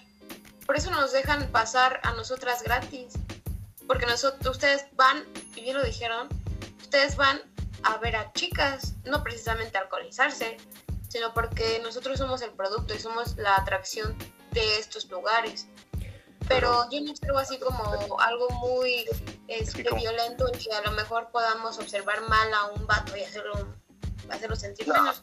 Porque, a ver, te restringen genitales mientras tú estás bailando, que te pongan una, un, este, una píldora en tu bebida, o a ver, que se la pase el güey típico malacopa que quiera estar arrimándote sus, sus cosas. Pues eso es más grave a que si yo nada más observo a vatos y les, llevan, los les hago el feo. A ver, que te, que te pase eso, ¿no? Y son cositas que pues yo no he vivido, pero hay muchas niñas que pueden dar testimonio de eso y de más cosas, ¿no? Es, que también creo que el, tema no es de ver quién está peor, porque siento que ahí estás orillando mucho a, ah, bueno, te pasa eso, a nosotros también nos pasa esto. Simplemente es hablar sobre el, estudio que estaban comentando ustedes y que este y que sí, sí pasa, o eso de que hay chavos que más que nada más les, este, con una mirada pueden humillar a un hombre totalmente. Y también es hacernos al ciegos y decir que no, al igual que, que decir que un hombre también este, comete y hace ciertas cosas que la verdad están súper claras. Ajá, y por ejemplo, en ese aspecto de que dices de que las mujeres, también ya nos vamos a meter en esto porque si no va a ser otro tema, pero nada más para cerrar, en ese aspecto de que dices de que las mujeres son el, el target, por así decirlo, de los antros, pues yo diría que más bien, más que ser el producto, son a lo mejor hasta el... Eh, no sé, lo podría poner en temas muy burdos, o bueno, en aspectos muy burdos, el marketing, más que el, producto. Porque justamente si, si, un hombre ve a una, una chica guapa y, y, tiene que ir a mostrarle ese interés porque esta sociedad justamente es así de si el hombre no muestra interés, no es digno de una mujer. Entonces, tiene que mostrarle interés. Y en, ese, en esa muestra de interés, ¿quién va a pagar los tragos? Los paga. O, lo que sea, la comida, que no creo, no sé. ¿Quién va a pagar? Va a ser el hombre. Porque él es el que quiere estar con esa mujer. Y si no lo demuestra con acciones, dígase pagar las copas, pagar otra cosa, pues no lo puede ser, ¿no? Entonces, y, es lo interesante de ese experimento, que, que, mencionas y que replico de la campana de Gauss de esta psicóloga, porque ella misma dijo, pues es que a la mujer también se le está dotando de ciertos privilegios. Y ahí, por ejemplo, dices, no, es, ellos, ellas son el producto, pero ellas tan son el producto de que las dejan, tienen el privilegio de entrar gratis. Un hombre no, un hombre tiene que pagar. Ellas... Y, que aparte, si se podría considerar como producto, creo que está mal considerarla así, pero bueno, este, también están aprovechando ese, ese, facilidad, este, o, pues sí, al final de cuentas sí sigue siendo un poco un privilegio, porque está mal que se vean como producto, evidentemente, pero también este, tiene, tiene, usan los beneficios de, hacer las imágenes de, las, de las empresas o de los tantos, X cosas, ¿no? Exactamente. Pero bueno, ya para cerrar con eso, vamos a regresarnos tantito al con el que iniciamos todo esto, de que es el, aspecto de las relaciones, ¿no? Que muchas veces es este, como este Marcela también mencionó hace unos, hace unos momentos cuando iniciamos con este punto de repito igual Marcela, yo le voy a hacer como tú, textualmente no recuerdo, pero la idea la tengo, de que algo hizo el hombre. Algo hizo el hombre, algo hizo o dejó de hacer para que llegasen a esa situación, ¿no? Esa situación en un, dígase, en, una, en un este, matrimonio, se llegó al divorcio, ¿no? Pero ¿qué pasaría si en ese caso no fue algo que hizo o dejó, o dejó de hacer? Si no fue que se la pasó que la mujer diga, no, vamos a poner así el ejemplo. La mujer diga es que no me atendía a mí, no me atendía, no me tenía feliz, no, no me daba, no me consentía o como lo quieras ver. Esa es culpa del hombre. Esa sería la culpa del hombre de no tener feliz a su familia. Pero si se mata trabajando en uno o dos trabajos, lo que sea, 8 o 16 horas trabajando, para mantener bien a su familia y gracias a eso no la atiende, entonces no veo exactamente de quién es la culpa.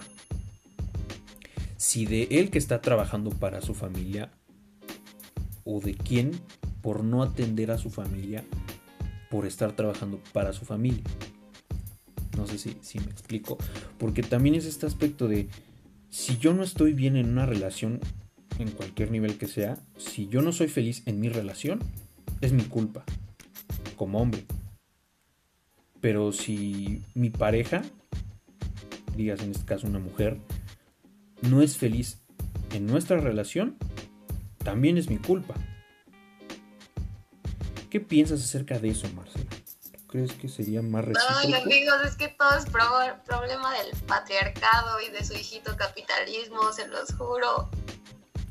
Porque si observamos eso de, del trabajo y en ese escenario que tú nos explicaste del, hombre que, trabaja sus ocho horas eh, laborales y tiene que atender otras actividades, pues entonces, ¿qué habrá que hacer? Pues habrá que cambiar el concepto de trabajo, ¿no? Entonces las mujeres podrían tener una remuneración económica por atender lo que les corresponde como amas de casa y contribuir a la familia, no solamente en la, atención al hogar, sino también económicamente, y así tener la oportunidad de que el hombre pues disminuya también sus horas laborales y puedan los dos estar conviviendo en familia con sus hijos, con, sus, con, sus, con los abuelos, y así cambiaríamos el concepto de trabajo y todos contentos, pero el capitalismo y el patriarcado son, son el problema. Y se los voy a demostrar este, muy pronto porque sé que me llevaría un buen de tiempo y no quieren entrarse en cuestiones sexistas, que creo que todos lo conocen como cuestiones de género, pero en realidad son cuestiones sexistas, pero el problema siempre es el patriarcado y de su hijito el capitalismo, se los prometo. Pero no, sería eso más bien como aspirar a una... No me refiero tanto al tema del patriarcado, yo creo que puede cambiar, es muy posible pero el tema del capitalismo no sería más bien entrar en una utopía. O sea, el capitalismo yo lo veo imposible que se, que se vaya a cambiar y menos que vaya a desaparecer. ¿Por qué? Porque es, en lo que se mueve todo el mundo. Y es pedir que cambie todo el mundo y eso por, por la historia humana se, se comprueba que es totalmente imposible. Y mira que lo intentó Marx y solamente lo intentó en Europa del Este, creo. Y este oeste, no. Europa, no sé ni dónde estoy. Europa, no, sí, Europa del Este. Y pegó un poco el marxismo-leninismo, pero bueno, siempre estos, también ya no estamos desviando, pero más para así ponerlo muy salpicado, esos, eh, esas organizaciones económicas sociales son muy utópicas. ahorita el capitalismo que tenemos no es utópico. Si llegamos a tener un socialismo, no sería un socialismo utópico. Tampoco podría ser un socialismo marxista o marxista-leninista porque estaban acoplados a su época y esta es otra época completamente distinta. Entonces tendría que ser un, un socialismo cambiado o cualquier otro sistema de organización económica. Todos son utópicos y como la sociedad ha demostrado, nunca se puede alcanzar la utopía en ningún sistema. Entonces, yo también creo que sería casi imposible cambiarlo, como dice Pedro porque tendrías que cambiar todo el mundo. ¿Sería lo ideal? Sí, porque eh, creo que no existe casi algún país o casi ningún país que no tenga un sistema capitalista o basado en, el eh, patriarcado. En el, eh, Incluso los países que tienen sistemas socialistas como Rusia tienen su grado de, capitalismo. No, es, justamente lo que te iba a decir. Eh, por ejemplo, China también se jacta mucho de tener un sistema socialista. No obstante, este sistema socialista los lleva a un capitalismo. O sea, mm, igual incluso eh, hay muchas conclusiones de muchos estudios en cual el marxismo o el marxismo-leninismo utópico los llevaría independientemente, o bueno, los llevaría directamente o intrínsecamente a un, a un capitalismo por todo lo que conlleva el desarrollo social y la evolución social. Pero eso ya son otros temas más, este, más económicos, filosóficos, sociales, etc. Que en este caso... temas de este podcast. Sí, sí. Pero, bueno, en este caso, sí, eh, la culpa, lo podemos decir, sí, de que es del, del heteropatriarcado, de una sociedad heteronormativa y del capitalismo. Pero, antes de cambiar al mundo, intentemos cambiar México. Eh, yo creo que también sería importante mencionar que todo esto tiene que cobrar y se está cobrando relevancia de que también podamos hablar como hombres de que no siempre somos los responsables de todo. En este caso, por ejemplo, habría lo mejor que ver en el caso de un divorcio, no sé, ella podría alegar decir, es que me contestó feo o me dijo esto. Cuando en realidad, digo, puede ser, puede suceder, ha sucedido. La, en realidad, pues la mujer lo engañó y no solo eso, sino ejercía violencia física y moral contra su consorte. Y llegó un punto en el que ella se hartó y dijo, me voy a divorciar, me voy a llevar a los hijos y me voy a llevar casi la mitad de lo que tú estás ganando para dejarte en, pues, la miseria casi casi. Y pasa, sigue pasando y va a pasar así, así. Tal vez no en gran medida, pero va a llegar a pasar. Y también habría que a lo mejor verlo desde un punto de vista más objetivo o verlo más abiertamente. Yo creo que habría que no tomarlo tan parcial, pero eso ya es mi, opinión personal. Ahora, eh, para ya cerrar esto, este, este podcast, quedó bastante larguito, pero sabroso, se quedó bastante sabroso. Yo considero, porque se ha demostrado, porque se ha vivido, lo hemos visto todos los hombres de que... Y claro, ¿no? También podemos decir que es culpa de la misma sociedad heteronormativa, etcétera, pero ¿qué opinas, Marce, de que las mujeres, los hijos y las mascotas son amados incondicionalmente? Pero un hombre solo es amado con la condición de proveer algo. ¿Qué opinas, Marce, de esto? Ay, no sé, Vladi. Como que sí, totalmente en curva. Pues no había visualizado esta pues esta pregunta. Mm. A ver, puntos suspensivos y le doy chance a Pedro Baby. Va, va, va. Es que quiero entender el punto, o sea, ¿cómo Mm. es que las mujeres a los hijos y a las mascotas son amadas incondicionalmente y a los hombres no? Pero es que, ¿en qué sentido? O sea, ¿cómo es que se sienten rechazados los hombres? Porque yo quiero primero tener ese escenario, ¿no? Pues. ¿en qué, ¿en qué se sienten rechazados? Va, va, va. Vas, Pedro Baby. dale. Ahorita te damos contexto entre Pedro y yo para que nos des tu, tu, tu- tu punto. Este. Es que sí está muy difícil. Sea, sobre todo el tema de. Si. O sea, porque el, el, argumento va sobre que. La imagen social de que el hombre es el que provee a la familia. Ajá. Entonces, eh, si, si ese hombre no provee, entonces ya está fallando como, como hombre y como, como, digamos, como padre de familia o como líder de familia Como que también viene de las construcciones sociales de las que venimos hablando en este podcast. Este, y pues sí, o sea, sí, sí hemos visto eso de que si el, el hombre no puede proveer, se le tiene como inútil. Exactamente. Y es. El, el- el clásico de que la mamá le dice a su hija, ah, hija, si no te puede mantener, entonces ¿para qué lo quiere? Exactamente. Que fíjate, eso que dices es, es, pues, es una idea bastante general, ¿no? De, todo esto, porque el hombre, por esta construcción social heteronormativa, que como bien menciona Marce, ¿no? Ha afectado a mujeres y a, hombres, eh, en mayor o menor medida a uno que otro, pero eh, lo que es este amor, eh, yo lo, representaría como en este afecto, cariño o, amor en la más burda expresión que se te ocurra. Tú puedes escuchar que me estás escuchando, ¿no?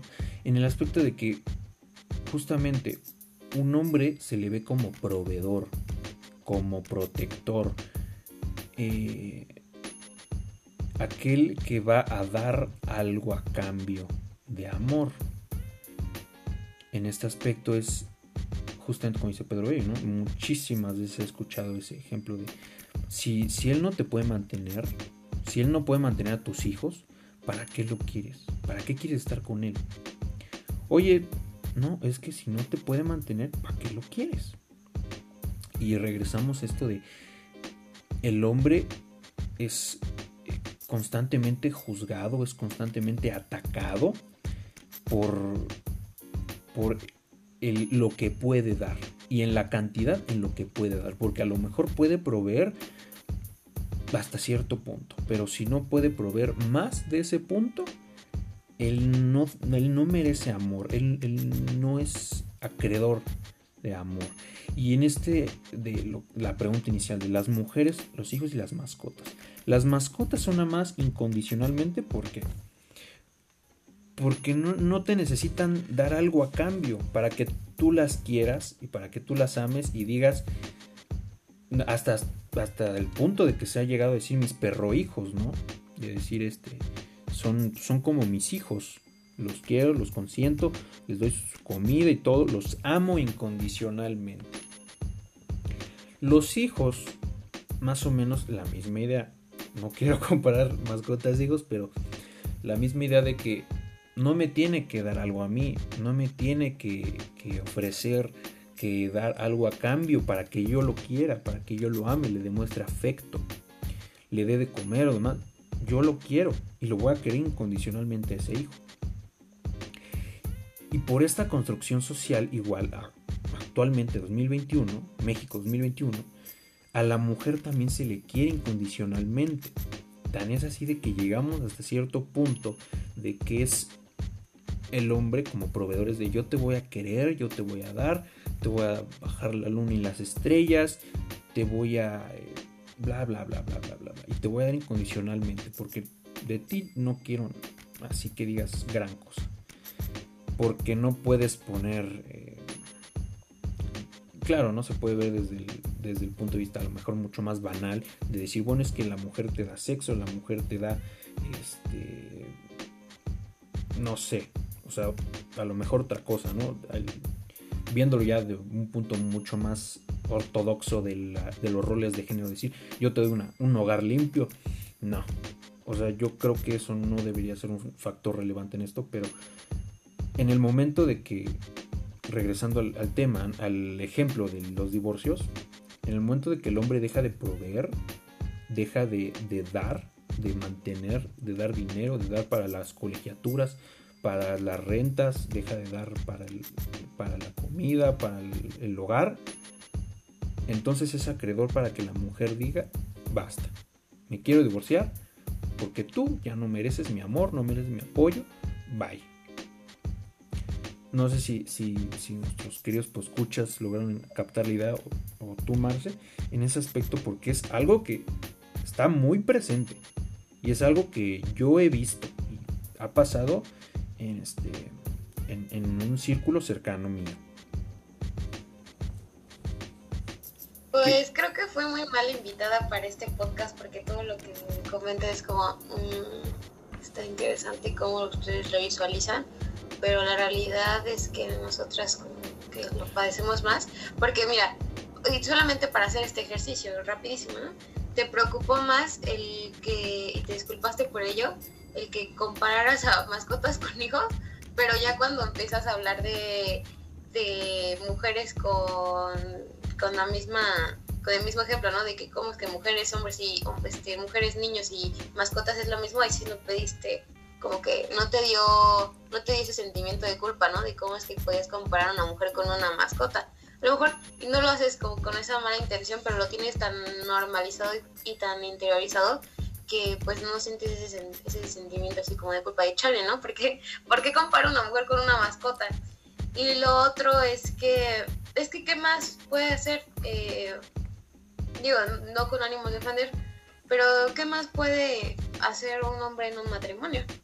Digo, y los pongo tantito en contexto, mi familia la lleva, el pilar de esta familia es mi mamá somos una familia de cuatro personas donde tenemos nada más a mi papá como la figura masculina, el, el, el, hombre.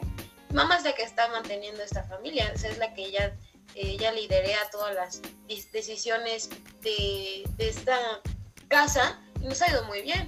Pero no, al contrario, o sea, a, pesar de que mi papá perdió el trabajo, perdió la vista y tuvo eh, sus enfermedades que ustedes ya saben, no lo hemos dejado de querer y no la han pedido, no mi mamá nunca le ha pedido el divorcio o, le ha pedido que se vaya de la casa, sino, y a lo mejor creo que lo estoy viendo desde un punto pues privilegiado, ¿no? Porque este, pues tengo a mi familia unida, pero eh, pues no, ¿qué más podría ofrecer el, el, hombre, ¿no? Si no es que traer el sustento económico a su hogar, que es algo que le corresponde.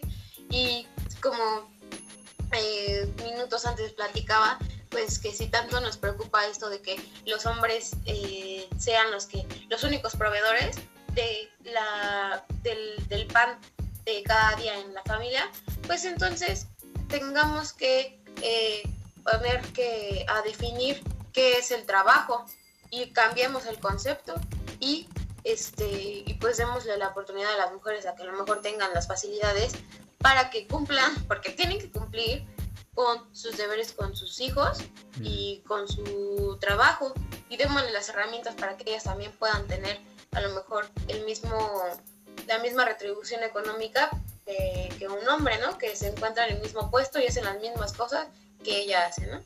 Pero sí siento que fue muy mala invitada, porque yo todo lo veo así como, no, estás mal, que tú lo, tú no, yo no lo visualizo así, pero es que no lo digo nada más por decir, sino porque pues me he dedicado a, a, ver todas estas herramientas que me ha dado el feminismo, no para criticar a la mujer, a la mujer, sino para criticar al sistema, ¿no? Entonces, este, pues en este, como que, en esta lista de ideas, pues, y poniéndolos en contexto de cómo está mi situación ahorita en mi familia, pues al contrario, creo que hemos todos apoyado a, a esta persona que está sin empleo y que habrá casos que a lo mejor que no es que ya no tiene empleo y pues ya han decidido mejor no estar con él, pero pues son cuestiones que pues ya es el último, la última respuesta o la última solución, porque te juro que habrá mujeres que dicen, ya sabes que basta, ya no quiero estar con esta persona porque no está desempleada, pero a lo mejor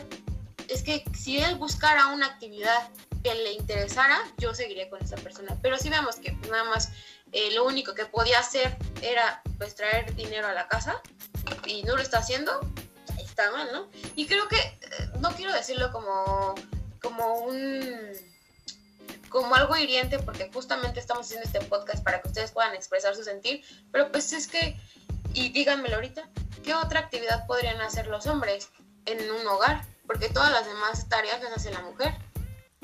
Antes de contestar eso, permítame decirte que no, no fuiste la, mejor indicada, fue este perfecto porque aquí se necesitaba el punto de vista de una mujer.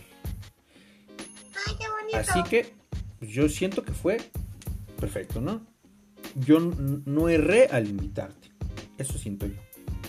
Luego, en segundo sí, lo, lo, creo que lo que buscamos muchas veces es el, el debate, ¿no? O sea, creo que si nada vamos a hablar de, de lo que Vlad y yo o, o Marcela y yo estemos de acuerdo, pues a lo mejor va a ser como que, ah, chido. Exactamente. A través del debate llegamos a una, este, a una verdad común. Pero bueno, en el segundo punto, no es que haya comparado a mascotas con mujeres. Lo que hice fue comparar a, mascotas con hijos en el aspecto de que a los dos se les tiene en la misma línea. Tan es así de que a los perros se les dice muchas veces son mis perro hijos. Los puse en la misma línea en el aspecto de que se les ama incondicionalmente. Pero nunca comparé mujeres con mascotas eso, luego, em, todo esto que comentas está, digo, súper, súper interesante y es este, y es mm, eh, también bastante importante en esto de la sociedad. Pero yo, yo siento que es un poco también... Mm, ¿Cómo decirlo? en, este aspecto, por ejemplo, que mencionas de qué más puede proveer el hombre. Bueno, si el hombre nada más está amado incondicional, bueno, condicionado, es, amado condicionado a proveer, ¿qué está proveyendo la mujer para ser amada incondicionalmente? Digo, también sería una buena pregunta. Porque si el hombre está proveyendo y no puede proveer eso, ¿qué provee la mujer para amarla incondicionalmente? Porque ese también es, una pregunta interesante aspecto de que se mantienen en este, eh, por decirlo así, privilegio de que no, no son cuestionadas en ese aspecto, no, no son eh, segregadas hasta cierto punto si un hombre deja de proveer, aquí por ejemplo nos pusiste el ejemplo de, tu, de tu hogar, lo cual está perfecto, está fantástico, qué padre. Pero también no es una, y lo digo, ¿no? También no es una norma general, no es una, una regla de que para todos va a ser así y para todos va a funcionar como Marcela o para todos va a funcionar como yo digo. No. En su mayoría, en la sociedad México 2021, un hombre es amado condicionalmente. Hombres, hijos y más, eh, digo, mujeres, hijos y mascotas son amados incondicionalmente sin tener que proveer algo. Esa es, una realidad. ¿Hay sus excepciones? Sí las hay. También tú, planteas ¿no? esto de si ese hombre deja de proveer, ¿por qué lo voy a seguir amando? Bueno, también cabría pregunta de que está proveyendo una mujer para ser amada incondicionalmente. Porque, o sea, no podemos meter mantener un hogar limpio, porque eso no es un rol de género, eso es un adulto funcional. Sexo tampoco. A los hijos, pues es que también se les dota un rol de género. Tan es así de que, por ejemplo, en, tu caso, tu madre los mantiene a todos y tu padre es amo de casa, ¿no? Entonces, quien mantiene la casa limpia y quien hasta cierto punto, ¿no? Educó o, no sé, quien mantuvo a los hijos fue el hombre. Entonces, los hijos tampoco los podemos utilizar. ¿Qué está dando la mujer, en este caso, para ser amada incondicionalmente? La contraparte de por qué si un hombre deja de proveer algo, se le deja de amar. Con esta reflexión los dejamos amigos. Con esta pregunta terminamos, cerramos el podcast muy rapidísimo. Marce, algo que, quieras decir para despedirte de nuestros queridos escuchas en este regreso de la segunda temporada de México, ¿qué pedo? Pues que si ustedes, eh, yo sé que ustedes particularmente no crearon las reglas de esta cuestión que, es que vivimos en un sistema patriarcal, yo sé que particularmente ustedes no los crearon, pero si tienen la posibilidad y tienen el privilegio de que cuando hablan los escuchan y cuando hablan los toman en serio, entonces creo que ustedes tendrían la tarea de eh, empezar a crear estos círculos de diálogo y colectivizar su poder y que puedan cambiar las reglas de su propio juego. Perfecto. Pedro Sensi, ¿algo con que te quieres despedir rapidísimo?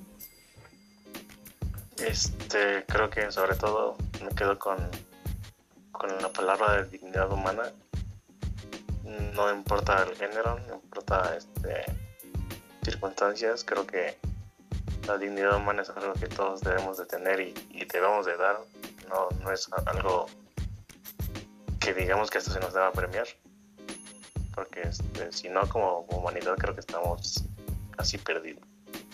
Excelente, excelso. Amigos, eh, yo soy eh, su narrador eh, orador de la noche, el día de la tarde, Vladimir. Este, les agradezco mucho que nos escuchen una, en esta emisión más de México que pedo. Yo solamente me despido con reconstruyanse, deconstruyanse, no en el aspecto este, a lo mejor no parcial, más objetivo, eh, y un proceso filosófico siempre puede ser bien recibido por su persona para estarse cuestionando, tener un razonamiento crítico de la índole que tú quieras, pero para poder llegar a una, un verdadero conocimiento propio y posteriormente uno social, colectivo. Amigos, lean, cuídense mucho. Eh, yo me despido. Esto fue México, ¿qué pedo? Bye.